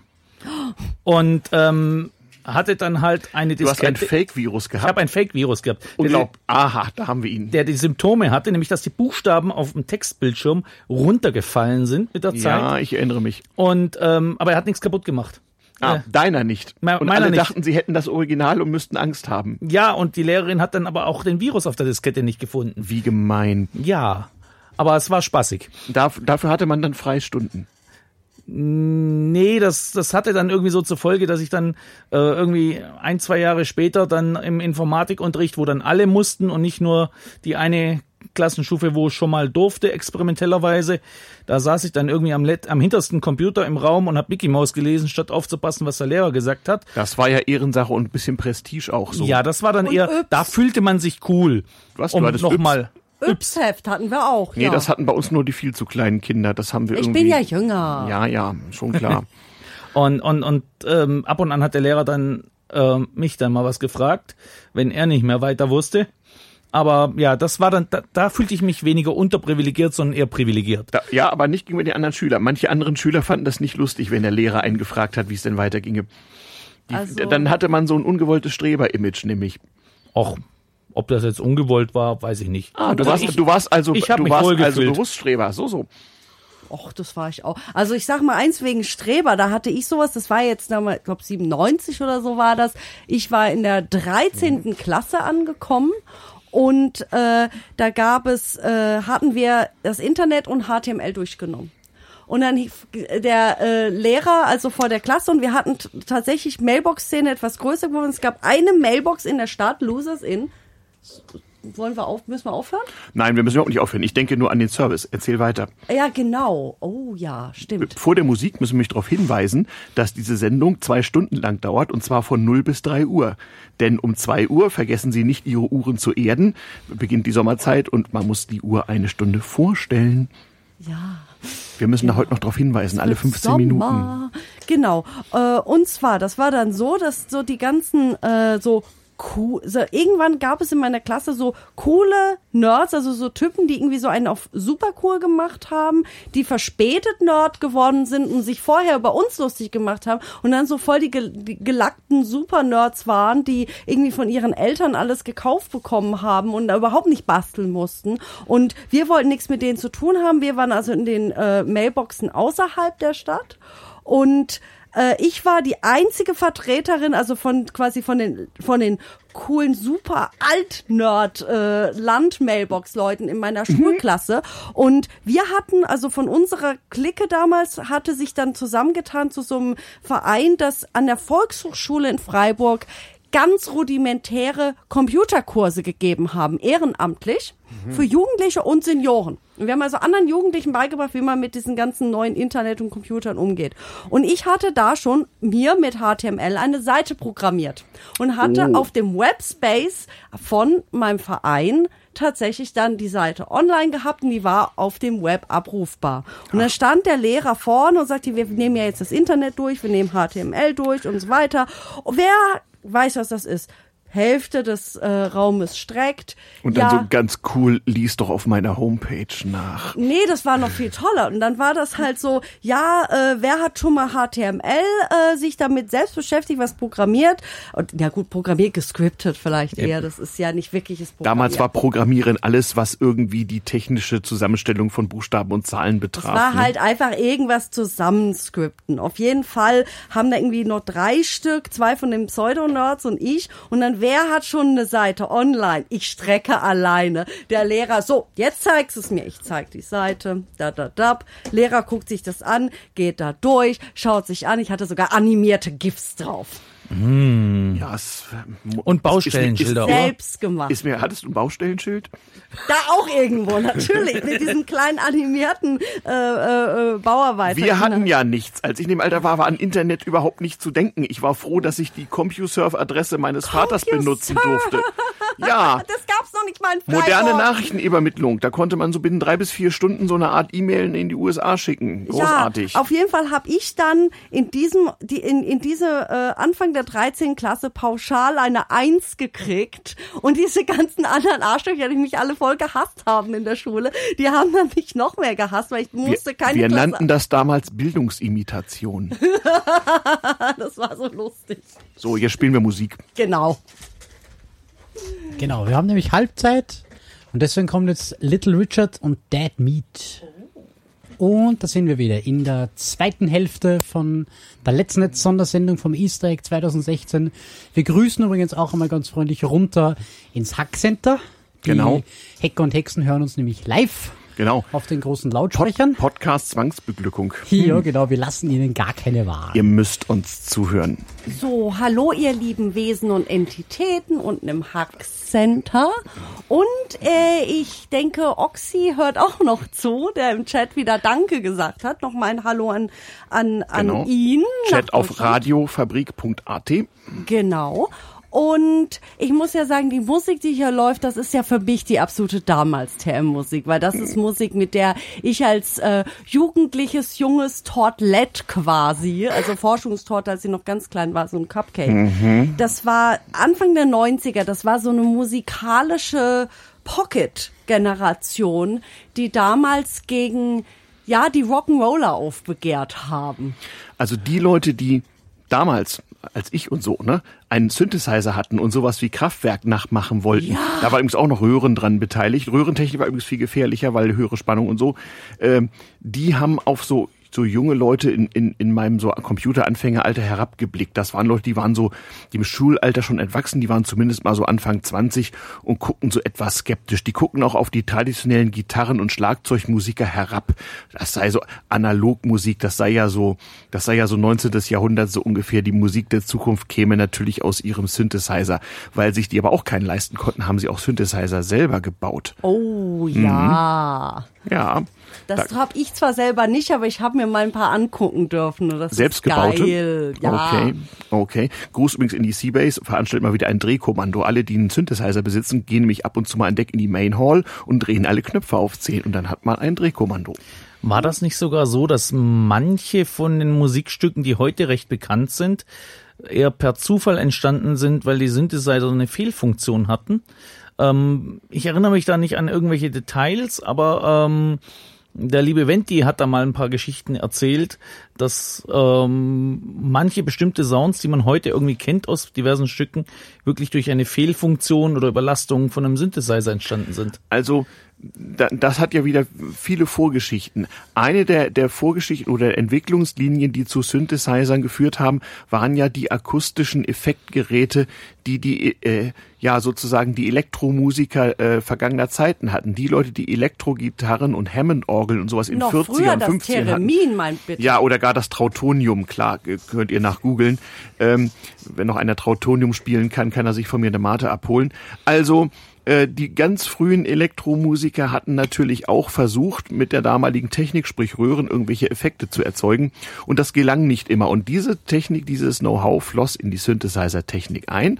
Und die Synthesizer-Technik, Leute hatten dann zum Beispiel Verzerrungsgeräte äh, und alles Mögliche und wussten, wie man sozusagen akustische Artefakte erzeugt, die eigentlich nicht vorgesehen war. Ähm, und da hast schon recht, also vieles von dem, wie ja auch bei der Software auch, vieles ist auch aus Fehlern entstanden. Warum eigentlich Ja, auch nicht? Bugs werden Features. Bugs Also- werden Features. Wer weiß, wie der erste Virus Ja, so entstanden Sachen ist. Ne? wie Roland 303, also bitte, ganze Grundlage der Acid-Musik, das waren ja alles Glitches. Stimmt. Und so Roland Synthesizer gab es schon verdammt lange. Oh ja, mein Vater hatte leider nicht die 303, weil das für ihn nicht interessant war, aber ich hatte die 505, den Drum Machine. Da habe ich viel Scheiße mitgebaut. Mit Drum Machine. Okay. Busch, busch, busch. Ja. Unser einer hat noch Elektronikmusik gehört, wo noch Leute versucht haben, diese Exaktheit eines Drumcomputers mechanisch nachzubilden und versucht haben, sozusagen exakter zu trommeln, als der, als der damalige Drumcomputer es konnte. Ja, andererseits gab's ja, wenn du sagtest, da haben so die frühen Elektronikmenschen so auf die Rocker oder die Bands runtergeguckt. Also meine Generation kannte das halt auch, dass die ganzen alten, äh, wie haben wir es ja genannt, die ganzen Western-Klampfen, äh, Fritzen auf uns heruntergeblickt haben und sagt, das ist ja keine handgemachte Musik. Es ist ja so komische synthetische Scheiße. Das ist ja alles nur noch Plastik. Und wir einfach gedacht haben, was soll einfach diese Dequalifizierung und Sachen, die neuer sind. Ihr habt gar keine Ahnung. Außerdem braucht man auch Hände, um irgendwelche Regler und Knöpfe zu drehen, ihr Idioten. Also, Das stimmt. Compu also BCIs gab's da auch noch nicht, ihr Spezialisten. Oder haben wir es mit den Füßen oder mit dem Arsch gemacht? Tja, so war das. Aber immerhin, es gab äh, schon, schon LEDs oder sonstige kleine bunte Lampen und die waren natürlich extrem wichtig. Die Alle- blauen waren besonders teuer damals. blaue LEDs gab's ganz früher noch überhaupt nicht. Äh, Das, die kamen sehr viel später und die ersten waren furchtbar teuer. Man hat die dann simuliert mit irgendwelchen blauen Folien über gelben LEDs und sowas alles. Anfangs gab's gelbe und rote und ab und zu auch grüne, glaube ich. Ne? Die, die Grünen waren irgendwie anfangs, glaube irgendwie so doppelt so teuer als wie, wie die anderen beiden. Genau, ro rote und gelbe war Standard oder so ähnlich, glaube ich. Ja, Was auch übrigens, ähm, sorry, wenn ich da jetzt in eine ganz andere Richtung gehe, mach für einen einfach. kurzen Moment. Wir, wir dürfen doch abschweifen. Ähm, es ist doch ein, ein, ein live gesendeter Podcast hier. Was eine. Ausnahmegenehmigung in der Straßenverkehrszulassungsordnung für VW verursacht hat, Stimmt, blaue Fernlicht-LEDs gab's, gab's nicht. nicht. Und deswegen hatte der, ich glaube, war es der Golf 2 oder sowas, hatte Ja. gelbe Fernlicht, Ja. also Leuchten. Ich weiß. Obwohl blau eigentlich vorgeschrieben geschrieben war. Ich hatte kein Golf 2, aber ich hatte mal ne neben meiner Ente zeitweise ein Jetta 2, das hässlichste Auto Ein- der Welt. Gut, die Ein waren Rucksack-Golf. wieder total Ja. beliebt. Also ich Ja, weiß, das war so golfbürgerlich. Das Ja. war so, schlimmer ging im Grunde überhaupt nicht. Und äh, Axel ist ja auch Entenfahrer wie ich. Also das, das durfte man als Entenfahrer nur heimlich tun, VW aber fahren. heißt die Ente nicht auf Französisch de Cheveux? Ja, zwei De Chevaux. zwei- De Chevaux. Ja. Zwei Steuer-PS, genau daher. Ja, und das sind eben Steuer-PS und nicht Pferdestärken, wie wir sie kennen in Deutschland oder in Großbritannien. Das sind zwar in Großbritannien andere Pferdestärke, aber die französischen Steuer-PS, das ist halt ähm, die Angabe, wie viel Steuern man für das Auto zahlen muss. Und die wird nicht nur aus Leistung, sondern auch aus Hubraum, Anzahl Gänge und Getriebeübersetzung berechnet. Das sind ganz komplizierte eine Art Formeln. Zensusauto. Ja, so quasi. In Frankreich war das halt früher wie alles zentral ganz ordnungsgemäß geregelt. Nicht? Die Ente war eben das kleinste Auto, war der kleine Citroën. Der davor kennt ihr noch aus alten Filmen, so den Gangster-Citroën, die großen Ja. schwarzen Autos, die aussehen, als könnten sie fliegen und die in manchen alten Filmen auch so mutwillig zerstört wurden. Weißt du noch, die war der, der weiße 11 CV Citroën, Und dann der da explodiert.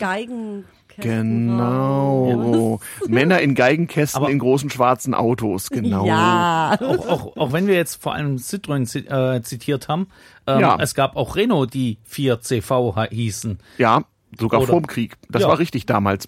Und ähm, im Prinzip in Frankreich haben sie die ganzen Personenwagen nach der Steuerklasse benannt. Und das hat ja auch was mit der Nerd-Szene zu tun. Also es gab ja große Überschneidungen aus der Musikszene, der Funkszene, der Computerszene und witzigerweise auch der alte Autos- und Motorräder-Szene.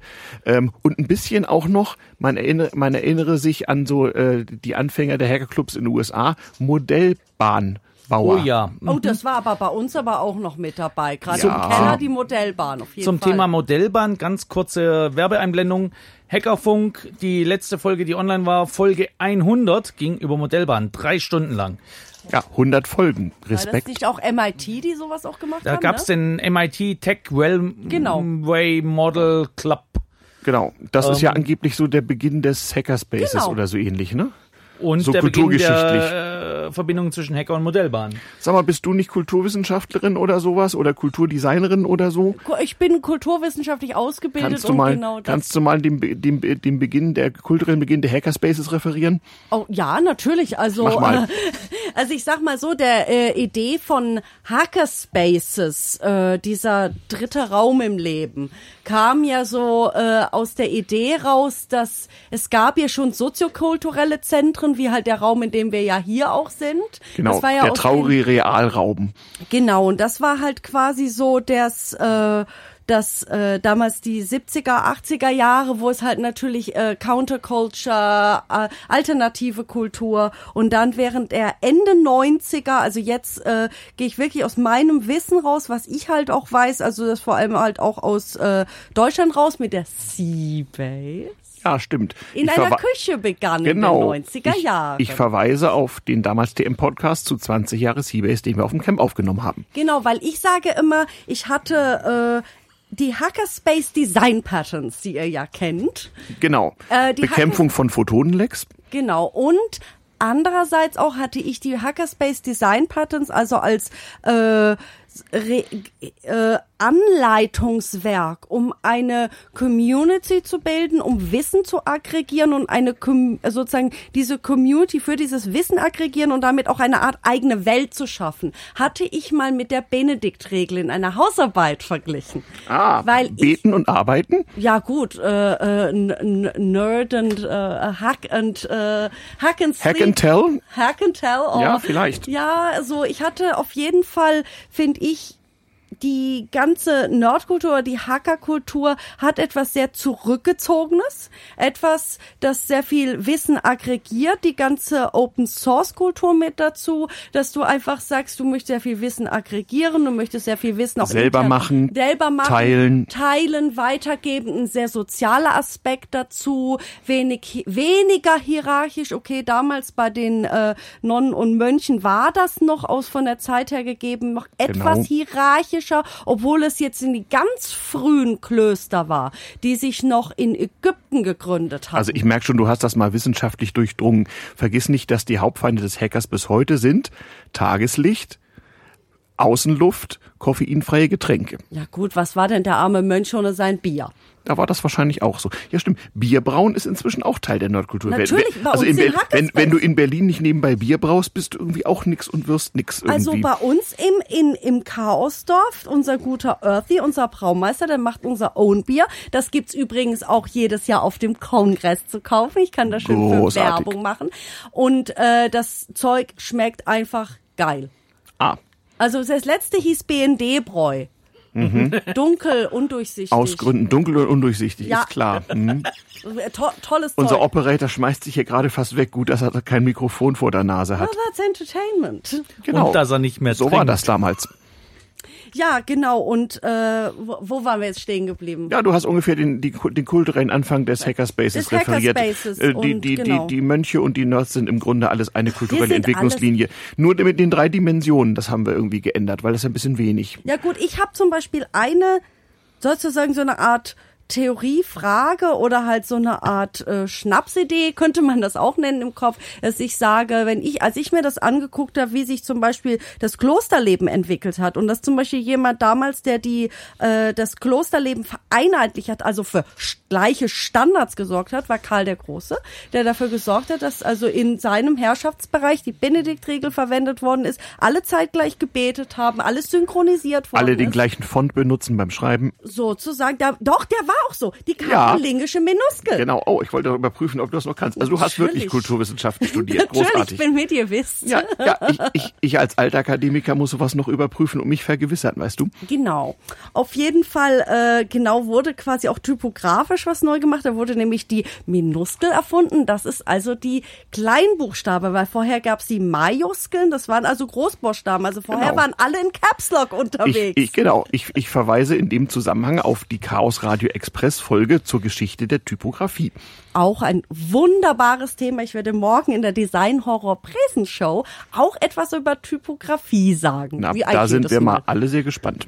Genau. Äh, auf jeden Fall hatte sich also äh, Karl der Große oder wie ich ihn manchmal nenne, auch Karler von Aachen, äh, äh, darauf also äh, versteift hinzugehen. Gut, wir äh, sorgen dafür, dass die ganzen überall in seinem Herrschaftsbereich alles quasi synchronisiert und standardisiert wird, wie man es heute sagt.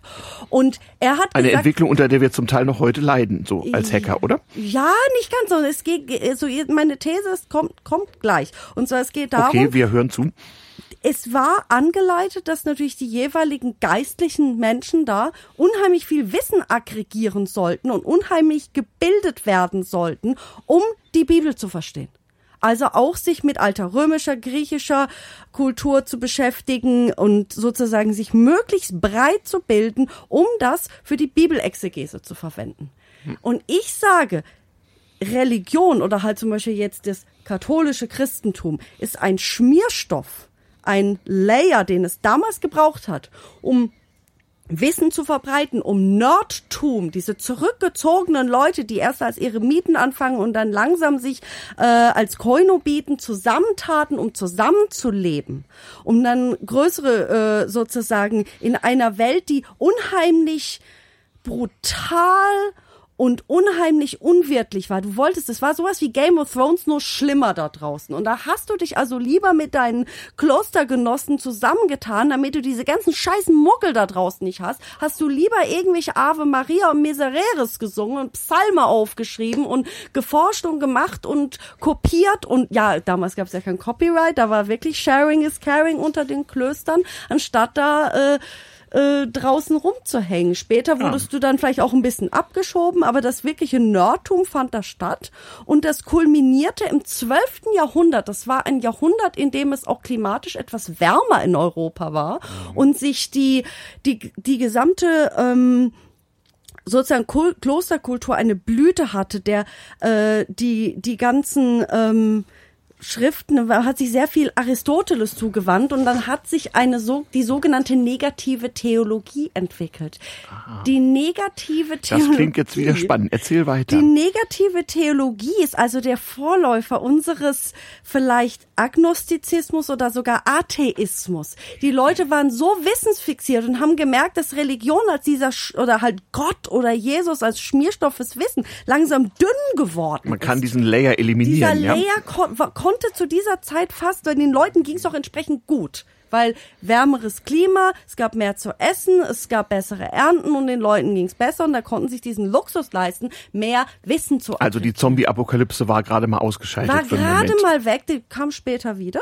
Genau. Mit der Pest und so weiter. Aber Genau. in dieser Zeit, dieses 12. Jahrhundert, unheimlich spannend. Äh, auch für die Lyrik.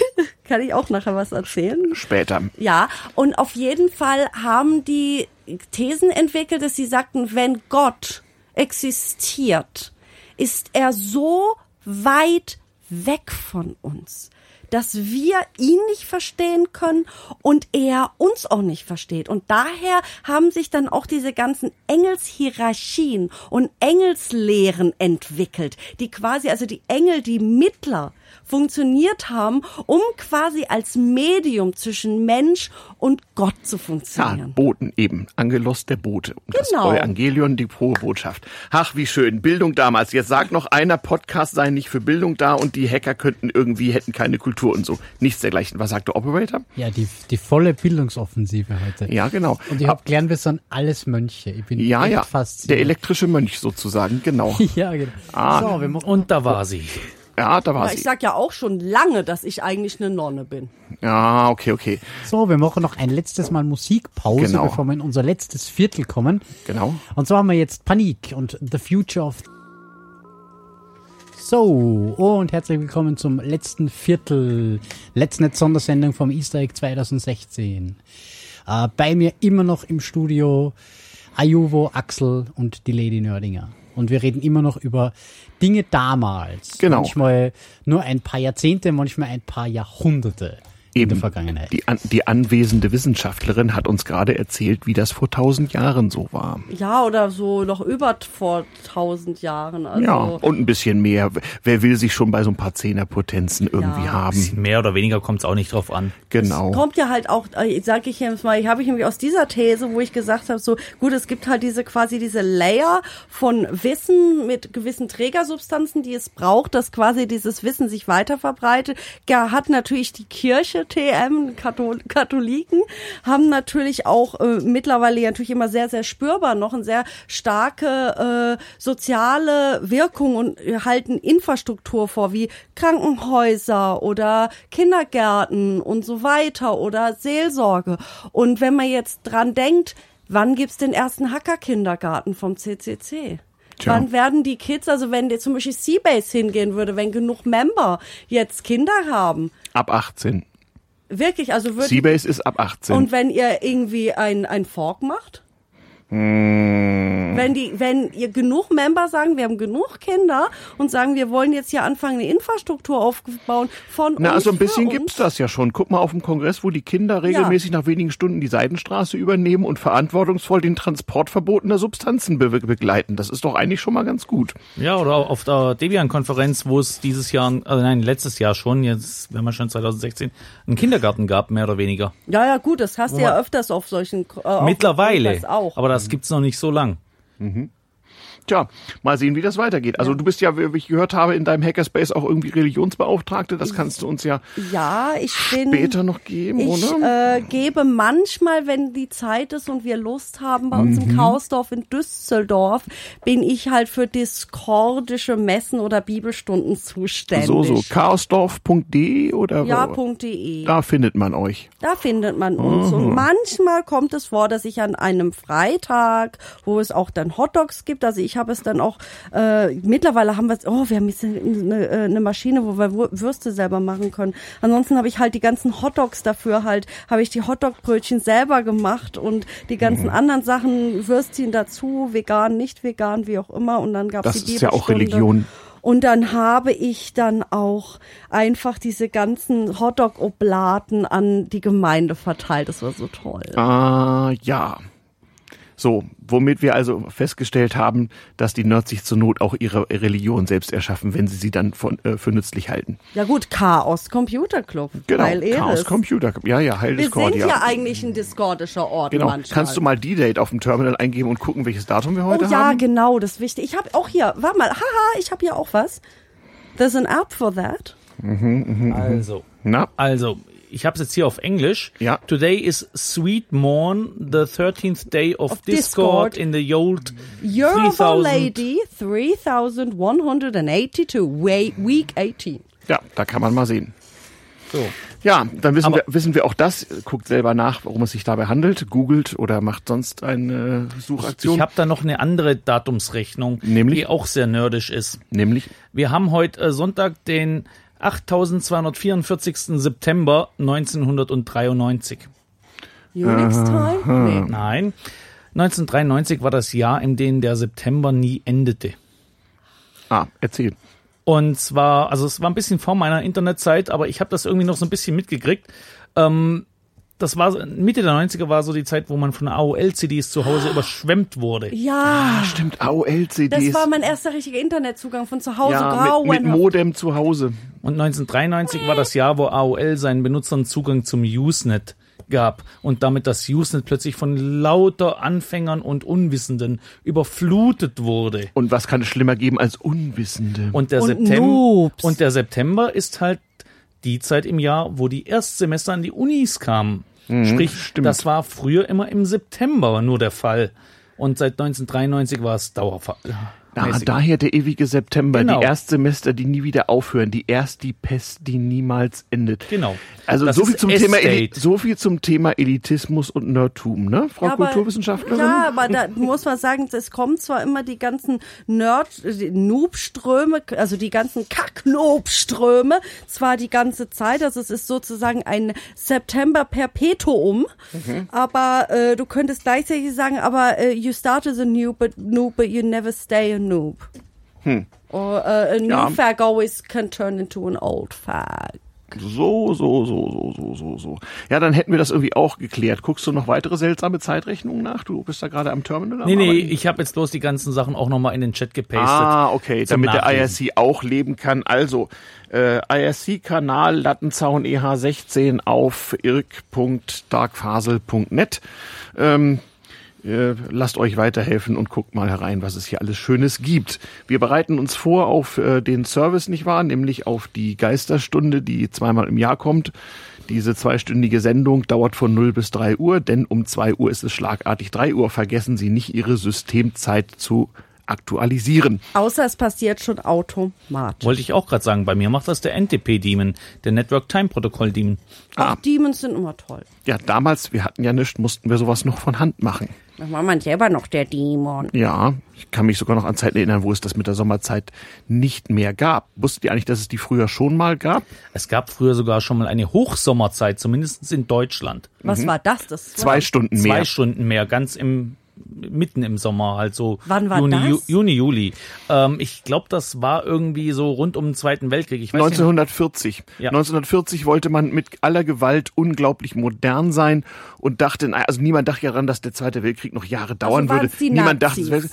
wäre, ja, die auch, aber es war nicht, nicht nur da, es, das war nicht unbedingt ein Nazi-Ding, man wollte mit Gewalt modern sein. Also man hat die Frakturschrift abgeschafft und die Sütterlin-Schrift, Handschrift abgeschafft und die Sommerzeit eingeführt. Also gewaltsames modern sein wollen irgendwie irgendwie und äh, ja, das war so, so, so ein Kulturding, was es damals in vielen Ländern gab. Nicht in der Sowjetunion wollte man vergeblich versuchen, die Zahl der Zeitzonen zu reduzieren. Das probieren sie heute noch.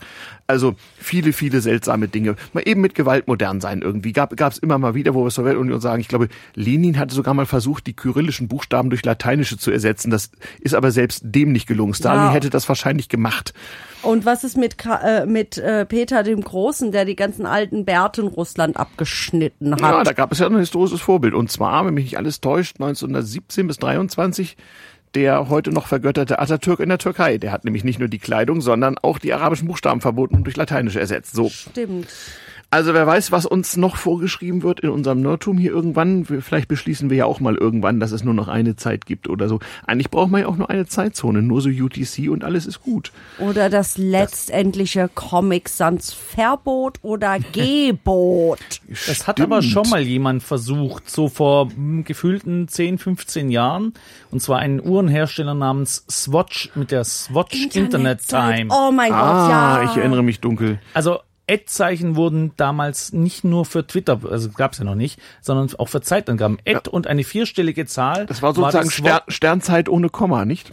Ja gut, Ja. aber das Ad-Zeichen war im angloamerikanischen Raum auch schon vor Ja, äh, ja. Internet. Das kommt vom immer. Fernschreiber. Genau. Und das war ja schon immer so, dass auch auf zum Beispiel alten Rave-Flyern war das Ad irgendwie Dollar Venue, bla. Genau, stimmt. Das war also nicht immer nur Ja gut, es elektronisch. gibt den Grund, warum es Ad heißt, weil es eine Ligatur aus A und T ist und wohl früher auch für Ausschreibung von Waren verwendet wurde. Also irgendwie ein Kilogramm Ad äh, Ja. Preis. Ich verweise auch hier nochmal auf den Podcast zur Geschichte der Typografie Chaos Radio Express. Alles weitere sagt euch die Suchmaschine eures Vertrauens. Ich dachte jetzt gerade Susi. Oh, wahrscheinlich auch, kann durchaus sein. Susi hat ja diverse Bedeutungen im Internet. Ich dachte da an eine Fernsehsendung aus Oder meiner Suse, Jugend. Oder Suse, ja, genau. Chameleon. Kann alles sein. Kammer, Kammer, Kammer, Kammer, Oh. Kammer. Chameleon. Freies Assoziieren. Was hätte dein Therapeut dazu gesagt? Ja, wie, wie hier habe ich da, damals habe ich auch immer gesagt, ich brauche keinen Psychiater, sondern einen PR-Berater. Und heute willst du selber PR-Beraterin werden, ha? Warum? Do it yourself. Ach so, du kannst das auch so, ja, ist mir klar. Ah, gut. Ähm, sag mal, wie war das eigentlich, ähm, Axel, wenn man so versucht, sein Nerdtum zum Beruf zu machen? Also im Prinzip, man sagt ja heute, so ein abgebrochenes Informatikstudium ist sozusagen Zugangsvoraussetzung für viele IT-Berufe. Konnte ich aber nicht mit dienen. Das musste nicht mal ein Informatikstudium sein. Nee, ich habe ich hab immer gesagt, kann ich nicht mit dienen. Ich habe Hochschulabschluss, aber ich habe eine abgebrochene Doktorarbeit. Das qualifiziert mich. Ich weiß nicht genau. Also- was, ähm, was, äh, was braucht man eigentlich so oder wie kam das eigentlich, dass man versucht hat, damit Geld zu verdienen? Wie war das eigentlich? Praxiserfahrung, wenn du irgendwo Ja. Durch Mutterle, Vaterle eine Firma kannst und oh, das ist jemand, der kennt sich mit Der Computern kennt sich mit aus. Computern aus und kann der macht Knöpfe jetzt, drücken. Der macht jetzt mal schnell unser Netzwerk, der richtet mal für die Sekretäre mal alles ein und für die Chefin auch den Computer und dann ist das halt derjenige, der das irgendwo auf den Lebenslauf schreiben kann für Häberle und Söhne, die ganzen Sachen gemacht und schon ist man schon irgendwie drin. Das war zu deiner Zeit dann sozusagen der Einstieg, wo das Internet sozusagen auch geholfen hat. Wie richtig jeder, der eine Homepage irgendwie zusammenstellen konnte, war schon mal ziemlich weit vorne und sozusagen qualifiziert. Aber ich denke mal an die Zeiten, als noch weit vor dem Netz die EDV, die elektronische Datenverarbeitung im Betrieb, eine ganz andere Stellung auch in der Hierarchie hatte oder zum Teil auch ihren Platz in der Hierarchie irgendwie suchte, als der Operator noch einen weißen Kittel anhatte und eine Krawatte trug. Da war das natürlich nicht so ganz einfach. Ich kann mich erinnern, in irgendeinem Podcast hat irgendein Club Urgestein mal erzählt, äh, wie, wie Leute seine Berufsbezeichnung Programmierer gar nicht so richtig übersetzen konnten. Die konnten damit nichts anfangen und haben ihm irgendeine andere gegeben, weil niemand wusste, was ein Programmierer eigentlich tut, so in der Öffentlichkeit. Das heißt, im Grunde genommen sind wir irgendwann so in die Welt getreten und wahrscheinlich erst mit dem Internet hat man überhaupt davon ähm, auf breiter Front Kenntnis genommen, dass es uns gibt und wir irgendwie sinnvolle Dinge tun, oder?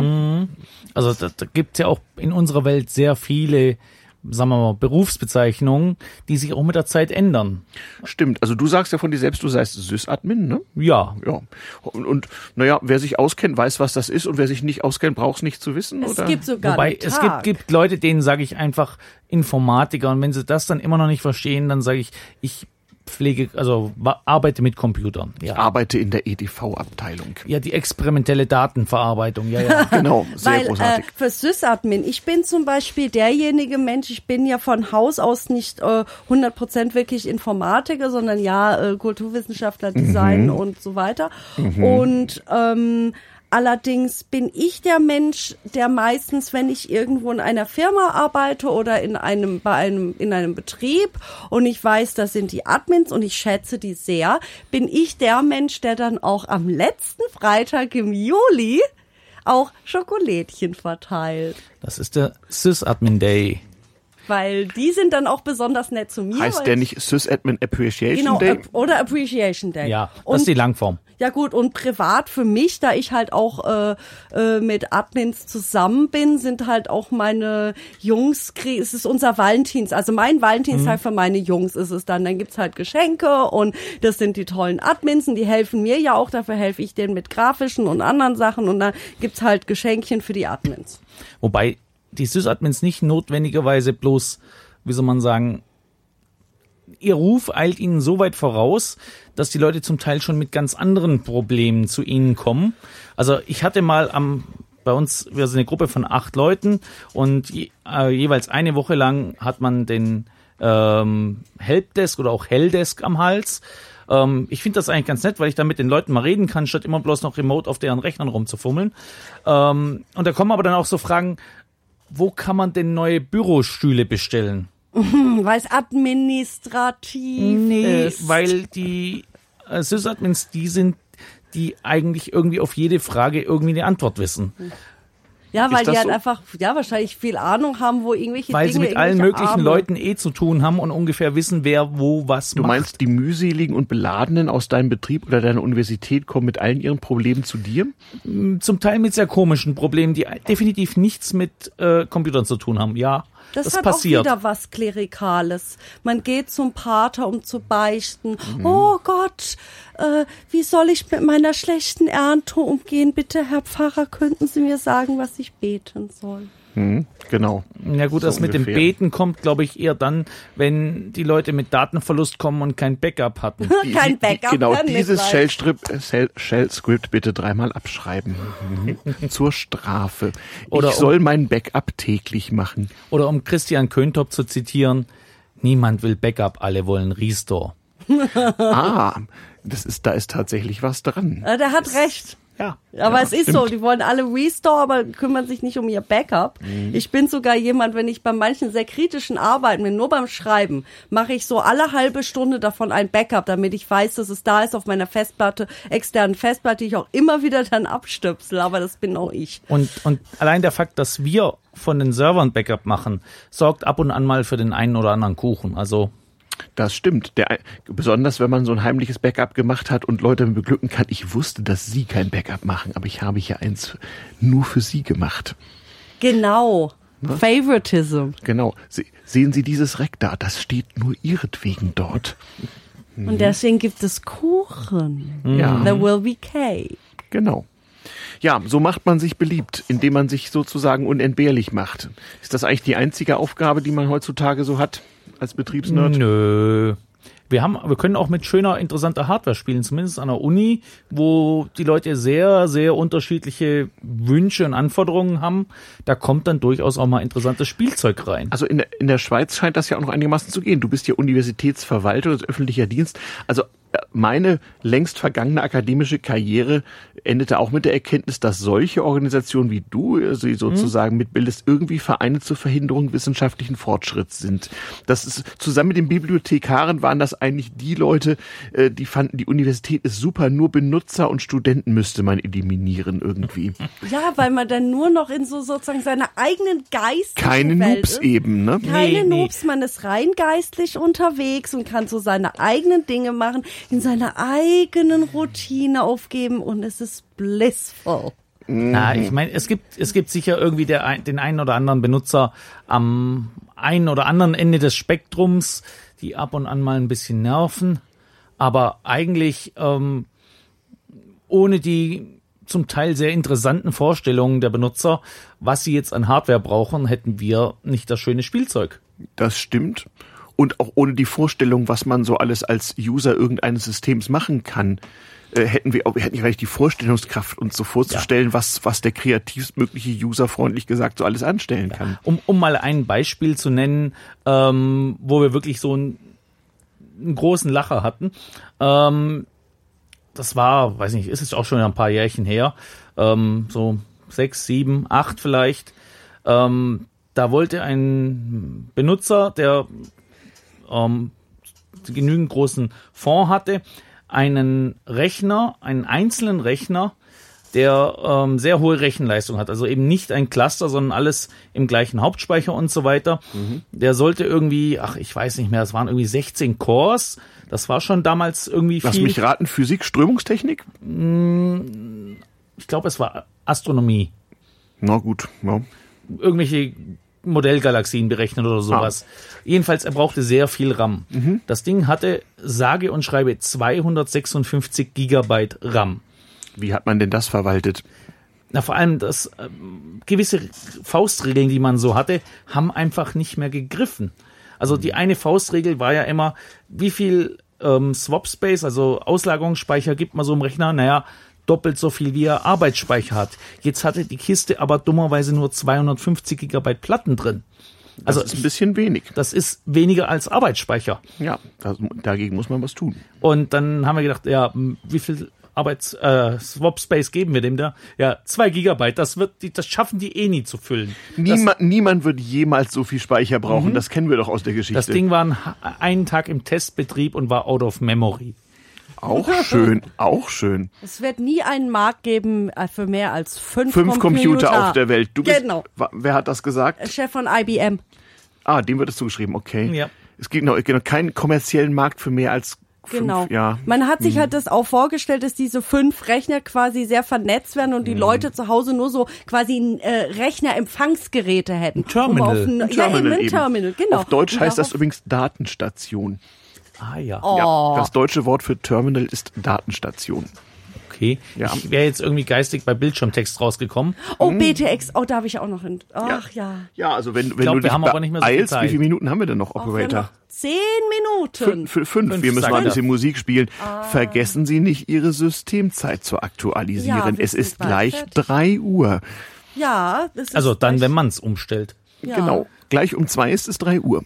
Und äh, wir dürfen ja nicht vergessen, das hier war ja schon eine Matinee, denn es ist früh am Morgen. Genau, wir haben eine boulevardeske Unterhaltungsmatinee für Nerds gemacht. Ne? Ja, oder eine glamouröse, nerdige Matinee. Genau. Und das alles bei damals TM. Meine, meine Hörer werden sich wundern. Aber da müssen Sie durch. Das ist auch ein Zeitdokument. Und irgendwann in 30 Jahren ist das dann auch damals TM. Die Hackerfunkhörer werden da auch durch müssen. Genau. Das wird dann Folge 100 irgendwas. Das wird, alles wird hier dokumentiert. Ja, das ist dann so ein Zwischenspiel. Ja, genau. So eine Sonderfolge, Meta-Folge, genau. Na, Meta nicht. Wir sind ja nicht selbstbezüglich. Eigentlich im Gegenteil. Wir dokumentieren, doch, wir dokumentieren uns selbst und unser Sein hier irgendwie beim Easter Hack 16 in Salzburg. Ja, und wir sind hier alles, wir drei sind Ausländer. Wir sind zumindest irgendwann zeitweise mal Ausländer gewesen, da man bekanntlich fast überall und fast ständig irgendwie Ausländer ist. Also in diesem Radiostudio sind wir Ausländer. Das sowieso. Aber auch in Nerdistan kann man Ausländer sein. Ja, Nerdistan übrigens, ist so schade. Der, äh, der Vorsitzende vom Embassy of Nerdistan, der wunderbare Yali, ist leider nicht da, weil es viel zu weit weg ist. Aber wir haben alle Diplomatenpässe von Nerdistan bekommen. So schöne blaue. Ja, Ja, Das immerhin. wenigstens. Wir wurden befördert. Ich hatte bisher nur einen roten für gewöhnliche Mitbürger. Ja, und jetzt haben wir halt So auch gesehen. Nerdistan. Ja, genau. Ich komme ich komm mir so komisch, so, so, so, so jung und neu, so noobmäßig vor mit meinem einen Stempel in meinem Ja, Pass. Ich muss noch in meinem Hackerspace, da krieg ich auch noch im Chaosdorf. Dann ko- kommt der Vorstand und sagt, ja, Torte, dann kriegst Mhm. Muss du ich- hier noch einen Stempel muss ich, drauf. muss, muss ich mal suchen. Ha, tja, das war's bald wieder. Schade eigentlich. Also 2016, ähm, Easter Hack, Chaos Computer Club Regionaltreffen, dieses Mal im Süden in Salzburg. Wo findet eigentlich der nächste statt? In Frankfurt am Main, nicht wahr? Genau, ich hörte Frankfurt.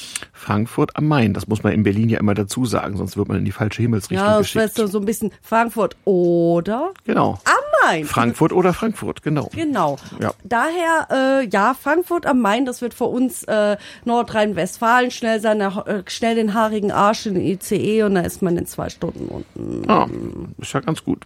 Sind wir ja mal gespannt. Ähm, haben wir eigentlich sowas wie einen Terminkalender für die, für die nächsten einschlägigen Veranstaltungen? Also im Hackerfunk habt ihr sowas ja immer. Ansonsten verweisen wir auf hackerfunk.ch. Da gibt es auch immer eine Veranstaltung. Dafür bist du zuständig, Axel. Ne? Ja, ja, das ist unter meiner Obhut. Wir haben da auch eine experimentelle elektronische Veri Version. Mhm. Ähm, die ist aber eben noch Ja. experimentell. Genau. Ähm, also auf so einen Kopf so hinweisen kann ich unter anderem ähm, äh, auf das Sendezentrum auf der Republika-Konferenz vom 2. bis 4. Mai in Berlin, auf den auf die anschließende Subscribe 7, ehemals Podcast Podcaster Ja, Workshop. da sehen wir uns Da auch. sehen wir uns auch wieder, äh, nämlich äh, äh, vom Freitag nach Himmelfahrt über das äh, darauf folgende Wochenende. Das heißt also vom am 6., 7. und 8. Mai. Und Ende Mai natürlich traditionell die Gulasch-Programmiernacht im Entropia Mhm. in Karlsruhe. Nähere Informationen unter entropia.de Ende slash des gpn. Jahres Ende des wir uns Jahres. Ende des Jahres in Hamburg. Genau. Ich hätte da noch anzubieten den Augsburger Linux Infotag am 16. April. Ähm, ist ein Samstag. Dann, äh, wir hatten es heute nicht Mhm. Hast du wieder was Französisches? Das ist jetzt ein Running Gag für Hackerfunk-Hörer. Nee, nee, das ist ja das Problem dieses Jahr. Ähm, das RMLL, das Rencontre Mondiale du Logiciel Libre, findet dieses Jahr leider nicht statt. Na sowas. Das ist ähm, schade, aber ist so, ja. Nee, aber ich habe noch was für ein, in meinen meiner Augen durchaus nerdisches Thema, auch wenn wir es hier nicht angesprochen haben, nämlich die Spezialradmesse, die Spezi in Germersheim vom 23. bis 24. April. Äh, dummerweise äh, parallel zu diversen anderen, ah nee, die sind äh, zum CCC Get Together, aber vom CCC. Irgendwas ist immer. Irgendwas ist immer, ja. Genau. Ähm, ansonsten Linux-Wochen in Wien und Grazer Linux-Tage äh, 29. und 30. April. Und Frostcon, die ist doch auch wieder im August. Die habe ich hier noch nicht auf dem Dampfer. Und äh, ja, ich bin aber weder in Graz noch in Wien, sondern ich bin auf dem Vintage Computer Festival Europe in München im VCFE. Großartig. Wann ist das? Ähm, am 3, vom 30. April, 1. Mai. Na, das Ah. schaffe ich nicht. Ja, das ist so das Horror. Also man muss sich entscheiden. Es Ja, ist, es ist schlimm. Es ist schrecklich. Na, das werde ich nicht schaffen, weil da bin ich ja unterwegs nach Berlin für die Republika. Naja. Aber wir werden ja alle irgendwie gestreamt und können so unsere Existenz vervielfältigen und so werden wir und unsere Hörer uns irgendwo im Cyberspace, ich habe Cyber gesagt, immer mal wiedersehen. Einen habe ich noch. Cosin. Das Schweizer kleine Easter Egg sozusagen. 10. bis 12. Juni in Biel-Bienne. Direkt an der Sprachgrenze. Da hast du dein Französisches auch nochmal.